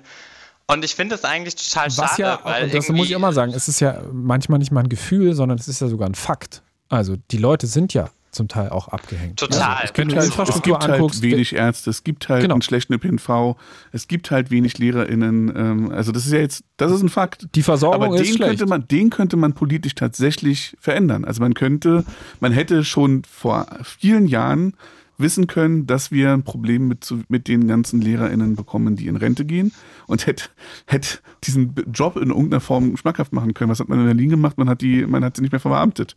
So. Also man hat diesen Job unattraktiver gemacht. So. Ähm, man, man, man kommt nicht auf die Idee, ähm, dass vielleicht eine Klasse gut funktioniert, wenn es eine lehrende Person gibt und vielleicht auch noch eine Person, die irgendwie eher sozialarbeiterische ähm, Kompetenzen mitbringt, dass vielleicht eine Klasse dann besser funktioniert. Also so, ja, das, da ist man nicht rangegangen. Ähm, aber ähm, zu sagen, Migration ist das Problem. Das funktioniert relativ einfach. Weil es funktioniert auch deswegen gut, weil wenn man sagt, Migration ist das Problem, dann denkt man, dass man das einfach lösen könnte. Und da sind wir ja wieder bei diesem Punkt, dass auch, dass diese Erzählung, man, das könnte das, man könnte die Probleme lösen, wenn man das Problem mit der Migration löst, dass das natürlich auch total Quatsch ist, weil ähm, wenn wir dann über Rückführung sprechen, dann wissen wir, dass das total schwer ist, weil viele Länder dann auch diejenigen, die möglicherweise tatsächlich nach dem gesetzlichen Status zurückgeführt werden müssten in ihre Heimatländer, ganz oft nicht angenommen werden von den Ländern. Ja, und deswegen werden sie halt, kriegen sie eine Duldung und bleiben hier. Und wir haben so viele Geschichten und Biografien, gerade in Berlin, von Leuten, die in den 80er Jahren äh, hier geduldet wurden Und anstatt anzuerkennen, dass sie jetzt einfach da sind und ihnen hier die Chancen zu geben, so lange geduldet wurden, ähm, dass sie auch, ja, also ich meine, warum sollte ich mir denn eine Ausbildung suchen, wenn ich nicht weiß, ob ich überhaupt bleibe? Ähm, also da gibt's da gibt's viele Probleme. Ähm, und es wird dann gerne erzählt, wir, das, wir, wir können die Probleme ganz einfach lösen, wir lösen das Problem mit der Migration. Aber Migration ist ja nur ein Prozess. Migration ist kein, es ist nicht etwas, ein, ein, etwas, was man politisch wirklich angehen könnte. Ich habe mich gerade gefragt, was, also wenn äh, denn alle Menschen weg sind, die äh, geflüchtet sind und man sie alle abgeschoben hat, bleiben ja die Probleme vor Ort. Genau. Dann sitzen wir mit unserem Problem wieder alleine da. Hm, Mist. Äh, 0331 70 97 110. Äh, ihr, das ist wirklich der allerletzte, allerletzte Aufruf jetzt für euch, euch hier noch einzuklinken in diese kleine, feine Sendung, die noch geht. Zwölfeinhalb Minuten. Denn dann ist Schluss mit dem Blue Moon für heute. Unter 0331 70 97 110 reden wir über Zuwanderung, über Migration. Brauchen wir mehr davon? Brauchen wir viel weniger davon? Oder haben wir gar nicht so ein großes Problem gerade und so wie es läuft, läuft es eigentlich ganz okay. Das kann ja auch sein, dass ihr sagt, okay, also bei mir läuft es eigentlich im Stadt, äh, in der Stadt oder im Ort eigentlich ganz gut. Erzählt es uns. 0331 70 97 110. Fabian, berühmte letzte Worte noch von dir? Dann Nö, Dankeschön. Ich grüße alle, die jetzt in Berlin-Brandenburg noch wach sind, morgen nicht um sechs raus müssen. Ihr Glücklichen. ich auch um sechs raus. Eine gute Okay. Nacht. Oh, schlechte Dankeschön. Arbeitsbedingungen. Tschüss. Eine schlechte Arbeitsbedingung hier beim Radio. Nacht, Nachtsendung und dann schon wieder Frühsendung. Nee, das hat ja wenig mit, mit der Arbeit zu tun. Achso. Das ist eher so der äh, Zwänge, die dann morgen früh einer um sechs aus dem Bett rausholen. Hund oder Kind? Och, mehrere. Bei mir ist es der Hund. Erstmal. Der Hund ist auch schon. Äh, dein Hund wird um sechs morgens wach und du lässt dich nicht Ja. weiter pennen? Ja, der leckt meine Füße und sagt, jetzt geht's los. Hä, der lässt dich nicht weiter pennen? Nein, Schlechter Zoo? Ja. Oder ist. den haben wir mit sieben bekommen. Aber wir, wir schweifen ab. Wir reden über äh, Zuwanderung und Migration hier im Blue Moon auf Fritz und das noch etwa äh, zwölf Minuten. Haben wir denn noch Studio-Messages bekommen in der Zwischenzeit? Ähm, oh ja, Lob an dich, glaube ich. Das äh, gebe ich jetzt einfach mal an dich. Andrea schreibt, tolle Sendung, mehr davon bitte. ähm, Fragen hatten wir soweit geklärt, glaube ich. Johann hatte sich vorhin noch gemeldet, äh, der uns geschrieben hatte, dass er in Kiel mit äh, Geflüchteten zu tun hatte und hatte auch noch weitergeschrieben und schreibt, ähm, er hatte zu tun mit Flüchtlingen aus der Ukraine. Sie waren dann da durch die Zuweisung des Landes an den Landkreis. Wir waren mit der Erstaufnahme ähm, befasst. Es war überhaupt nicht einfach. Prinzipiell möchte man viel selber machen und könnte viel selber organisieren, aber es sind einem dann die Hände gebunden. Vorgaben, Vorgaben, Vorgaben, übergeordnete Stellen. Schlecht lief, dass die Unterkünfte mit und unter auch selbst Flüchtlinge aufgenommen haben und deren Bustransporte organisiert haben und dann die Kreismitarbeiter völlig überrascht davon waren. In unserem Fall waren es 60 Flüchtlinge, die alle irgendwie medizinische Hilfe benötigten, von Windeln, auch für Erwachsene teilweise, bis hin zu natürlich besonderen Medikamenten. Finde mal am Sonntag eine Apotheke für ähm, die Medikamente dann zu finden. Das ist also die Nachricht ganz praktisch und das ist das Allerbeste eigentlich, wenn ihr uns aus der Praxis was erzählen könnt. 0331 70 97 110. Jetzt mit Carsten. Hallo. Hi, Daniel, hi Bruno. So. Hallo. Wir haben noch zehn Minuten und es kann sogar sein, dass du nicht der Letzte bist in der Sendung. Alles gut, darfst mich gerne unterbrechen. Ja, dann leg los. Gut, also ich wollte, ich habe euch auf eine Studionachricht schon geschrieben, wo ich gesagt habe, diese Wirtschaftsflüchtlinge. Ich möchte aber dazu anfügen, habe ja lange noch Zeit gehabt, ähm, dass ich wirklich sagen will, die Leute, die nur hierher kommen und dann diese ganzen Sozialleistungen sich holen, wo sie sagen, wir gehen nicht arbeiten, aber wir möchten halt die ganzen Sozialleistungen haben. Ich, egal was, und die dann sagen, nö, für Arbeiten sind wir uns so schade. Da bin ich wirklich dann der Meinung, dass man die Leute zurückschicken sollte. Und durch die Vorredner würde ich auch gerne anmerken, die Leute, die wirklich sagen, wir möchten hier bei euch arbeiten, denen sollte es erleichtert werden, dass die arbeiten können. Ich habe gerade mal ganz schnell ähm, äh, wirklich direkt auf die, äh, auf die, das, was du gesagt hast. Es gibt ja, Ja. Studien dazu, dass äh, der Sozialstaat insgesamt von Zuwanderung profitiert sogar. Okay? Also, dass wenn Menschen nach Deutschland kommen, es nicht nachweisbar ist, dass sie in Sozialsysteme überwiegend einwandern. Gibt es dazu eigentlich, also die Zahlen sind nicht ganz neu, gibt es, was, gibt es dazu irgendwas Neueres schon, Daniel? Also es ist, es ist, es ist wirklich sehr, sehr schwer zu berechnen. Da musst du so ökonomische ähm, Berechnungsmodelle aufbauen. Mein Kollege Herbert Brücker macht das ähm, und ähm, kommt zu der Antwort, dass das, also das ist schwierig zu berechnen, aber die Antwort ist, dass das nicht ähm, unbedingt immer so ist, sondern dass tatsächlich, also gerade Flucht, also gerade Flucht kostet dem Staat eher Geld. Ähm, und dann ist es nämlich genau ähm, das, was ja hier wir schon ein paar Mal diskutiert haben, dann ist immer sozusagen die Antwort darauf, ne, aber bestimmte Aspekte von Migration sind aber eben auch eine Frage von humanitärer Hilfe und nicht unbedingt von, bringt es dem Staat was. Ähm, so, wenn wir über Fluchtmigration sprechen. Migration im Allgemeinen, ähm, ja, also Migration im Allgemeinen hilft dem, hilft dem, dem Sozialstaat eher. Und es ist übrigens auch so, und das, ähm, und da sieht man auch die sozusagen die, die, die, die das Messi-Ding mit Zahlen, ähm, die Geflüchteten, die 2015, 16 gekommen sind, die sind ungefähr so zu 40, 45 Prozent von denen sind in Erwerbsarbeit. Und das ist erstmal eine Zahl, ja, also von den 100 Prozent, 45 Prozent sind in Erwerbsarbeit. Und jetzt ist die Frage, wie interpretiert man diese Zahl? Das sind Leute, die konnten kein Deutsch, sind teilweise durch traumatische ähm, Fluchterfahrungen nach Deutschland gekommen und von denen sind schon 45 Prozent in Arbeit. Das könnte eine Interpretation sein. Oder man könnte sagen, das sind ja nicht 100 Prozent. Ja, also je nachdem, wie man das berechnet. Und die sind ja dann ganz häufig auch nicht mehr in der Sozialhilfe und, ähm, und, und tragen dann sozusagen auch zur, zum Sozialstaat bei. Ähm, und einfach mal diese Zahl auch noch mal ein bisschen gegenchecken oder, zu können. 1991 waren ungefähr 50 Prozent der Frauen in Deutschland in Erwerbsarbeit. Also einfach mal eine Zahl entgegenzubringen, ähm, um zu wissen, was über was für eine Zahl reden wir da. Also Leute, die kein Deutsch konnten, fünf Jahre später ähm, 45 bis ungefähr 45 Prozent von denen sind in der Erwerbsarbeit. Okay. Okay. Ja, ich, ich habe nur zugehört. Ich habe da leider gar keine Zahlen. Also ich, ich das ist, glaube ich, ich glaube, das ist nochmal so ein, diese ganze Diskussion um ne, so- soziale Hängematte und so, ähm, ähm, was ist mit denen? Ähm, das ist ja auch so eine grundsätzliche Diskussion, die wir führen. Meine, meine Perspektive darauf ist, also Die geht ja auch gerade mit dem Bürgergeld wieder total los, Genau. man dann sagt, okay, Genau. hier, hier der, der Linnemann von der Genau. Union an am Wochenende hat er gesagt, äh, Menschen, junge Menschen unter 25, die Bürgergeld beziehen, müssen Arbeit gehen. Genau. Und das ist, und das, ich glaube, dass ich, das ist so ein anderer Triggerpunkt. Ich glaube wirklich, dass die Menschen, die, ich, kann- jetzt keine Zahl sagen, wie viele das sind, aber die Menschen, die tatsächlich so eine bewusste, Arno Dübel war ja so eine, so eine Medienfigur, so ein Typ, der gesagt hat, ich gehe an die Arbeit, was soll ich? So, aber da, die, diese, diese, ähm, die, die, das ist, glaube ich, wirklich eine relativ große Minderheit. Und ich glaube, wir müssten viel mehr auf die Leute gucken, die arbeiten gehen, aber wo das, wo, de, wo das Geld nicht reicht. Also die, glaube ich, sind viel, sind ein viel größeres gesellschaftliches Problem als die relativ kleine Gruppe, die tatsächlich sagt, ich gehe nicht arbeiten. Ja. Hast du da, also äh, ist das jetzt der Punkt gewesen von dir, Carsten? Genau das war der Punkt. Ich würde dem Daniel nochmal einen Tipp mitgeben. Er sollte mal, wenn er die Zeit hat, sich mal den offenen Brief der Stadtverwaltung Erfurt durchlesen in Bezug über die Immigrations- und Politik, weil da gab es die letzten Tage einen ganz bösen offenen Brief, wo ich selbst den Kopf schütteln musste. Ah ja. Das würde Mache ich gerne, weil ich ja in Ostdeutschland viel forsche und Erfurt ist natürlich dann ein Da gutes würde, ich, Forschungs... Ihnen- da würde ich dir wirklich mal mitgeben, Ja, das danke. Ding über Doreen Denstedt und so weiter. Aber wenn jetzt noch ein Ja. Anrufer oder Anruferin hinter uns ist, wollen wir ihr oder ihm noch die Chance geben. Wa- Also Stand jetzt äh, hat sich das, glaube ich, haben wir jetzt gar nicht also ich ziehe das zurück, weil da waren zwei Menschen, aber ich glaube nicht, dass das sich jetzt noch einreiht. Alles gut. Wie gesagt, ich hätte Ähm, noch Platz gemacht.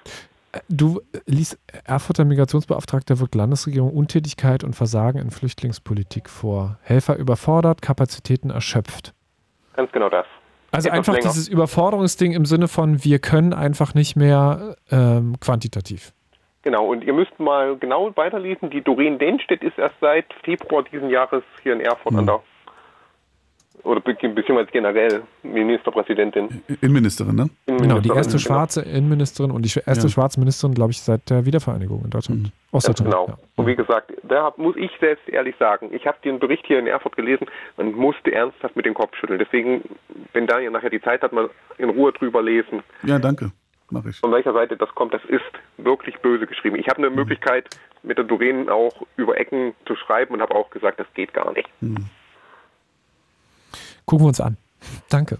Bitteschön. Ich wünsche euch einen schönen Montag noch und kommt gut in die Woche. Eine gute Nacht. Ja auch, tschüss. Tschüss. Das war Carsten und jetzt haben wir zwei Möglichkeiten. Wir können jetzt noch versuchen, diese zwei Stunden in wenigen Sekunden in einem kleinen Wrap-up zusammenzufassen oder wir spielen einfach noch den Song, den du dir wünschst. Äh, ich finde den Song, den ich mir gewünscht habe, total toll. Du wolltest ja noch, ich wollte ja noch über meine Podcasts reden. Leider gar keine Zeit. Ah, schade. Nee, ist auch okay. Dann Also spiel doch den nee, Song. Warte, ah, du, natürlich darfst du jetzt in ganz wenigen Worten kurz sagen, dass du noch einen Podcast machst. Ich kann auch direkt mal gucken. Ja, ich, ich, wir machen diesen Podcast mit Özgür zusammen. Äh, Berlin Ost Migrantisch heißt der. Berlin Punkt Punkt. Nee, Berlin Punkt Ost Punkt Migrantisch. Ähm, und wir reden nämlich genau über das, nämlich über Migrationsgeschichten in Berlin und ostdeutsche Geschichten in Berlin und wo wir da Analogien finden. Wir sind beide Berliner Jungs. Ähm. B.O.M. B.O.M. Und äh, den Song, den wir, den ich mir, den will ich wirklich gerne hören, äh, den ich mir gewünscht habe, der ist von Bukahara. Darf ich, soll ich, darf ich ihn ansagen? Dann sage ich vorher noch meine berühmten letzten Worte. Ja. Das war der Blue Moon nachzuhören in der ARD Audiothek. Vielen Dank an Daniel Kubiak, äh, der heute hier war in der Sendung, die ganzen zwei Stunden lang, der Migrationsforscher. Ähm, und der wirklich, ähm, äh, vielen Dank. Also das war extrem spannend. Also wir haben wirklich ja auch Lob über die Studio-Message bekommen. Äh, vielen Dank für eure Anrufe da draußen. Vielen Dank für die Sendung. So, Und jetzt darf ich du. den Song ansagen. Jetzt darfst du berühmte Ah, ich, darf, ich darf einen Song im Radio ansagen. Bukahara, Same Kind of People. Und ich finde, dieser Song fasst ganz, ganz viel von dem, was wir besprochen haben, zusammen. Ähm, nämlich die Stories, ähm, die noch nicht erzählt sind, auch sich anzuhören. One, two, three, four.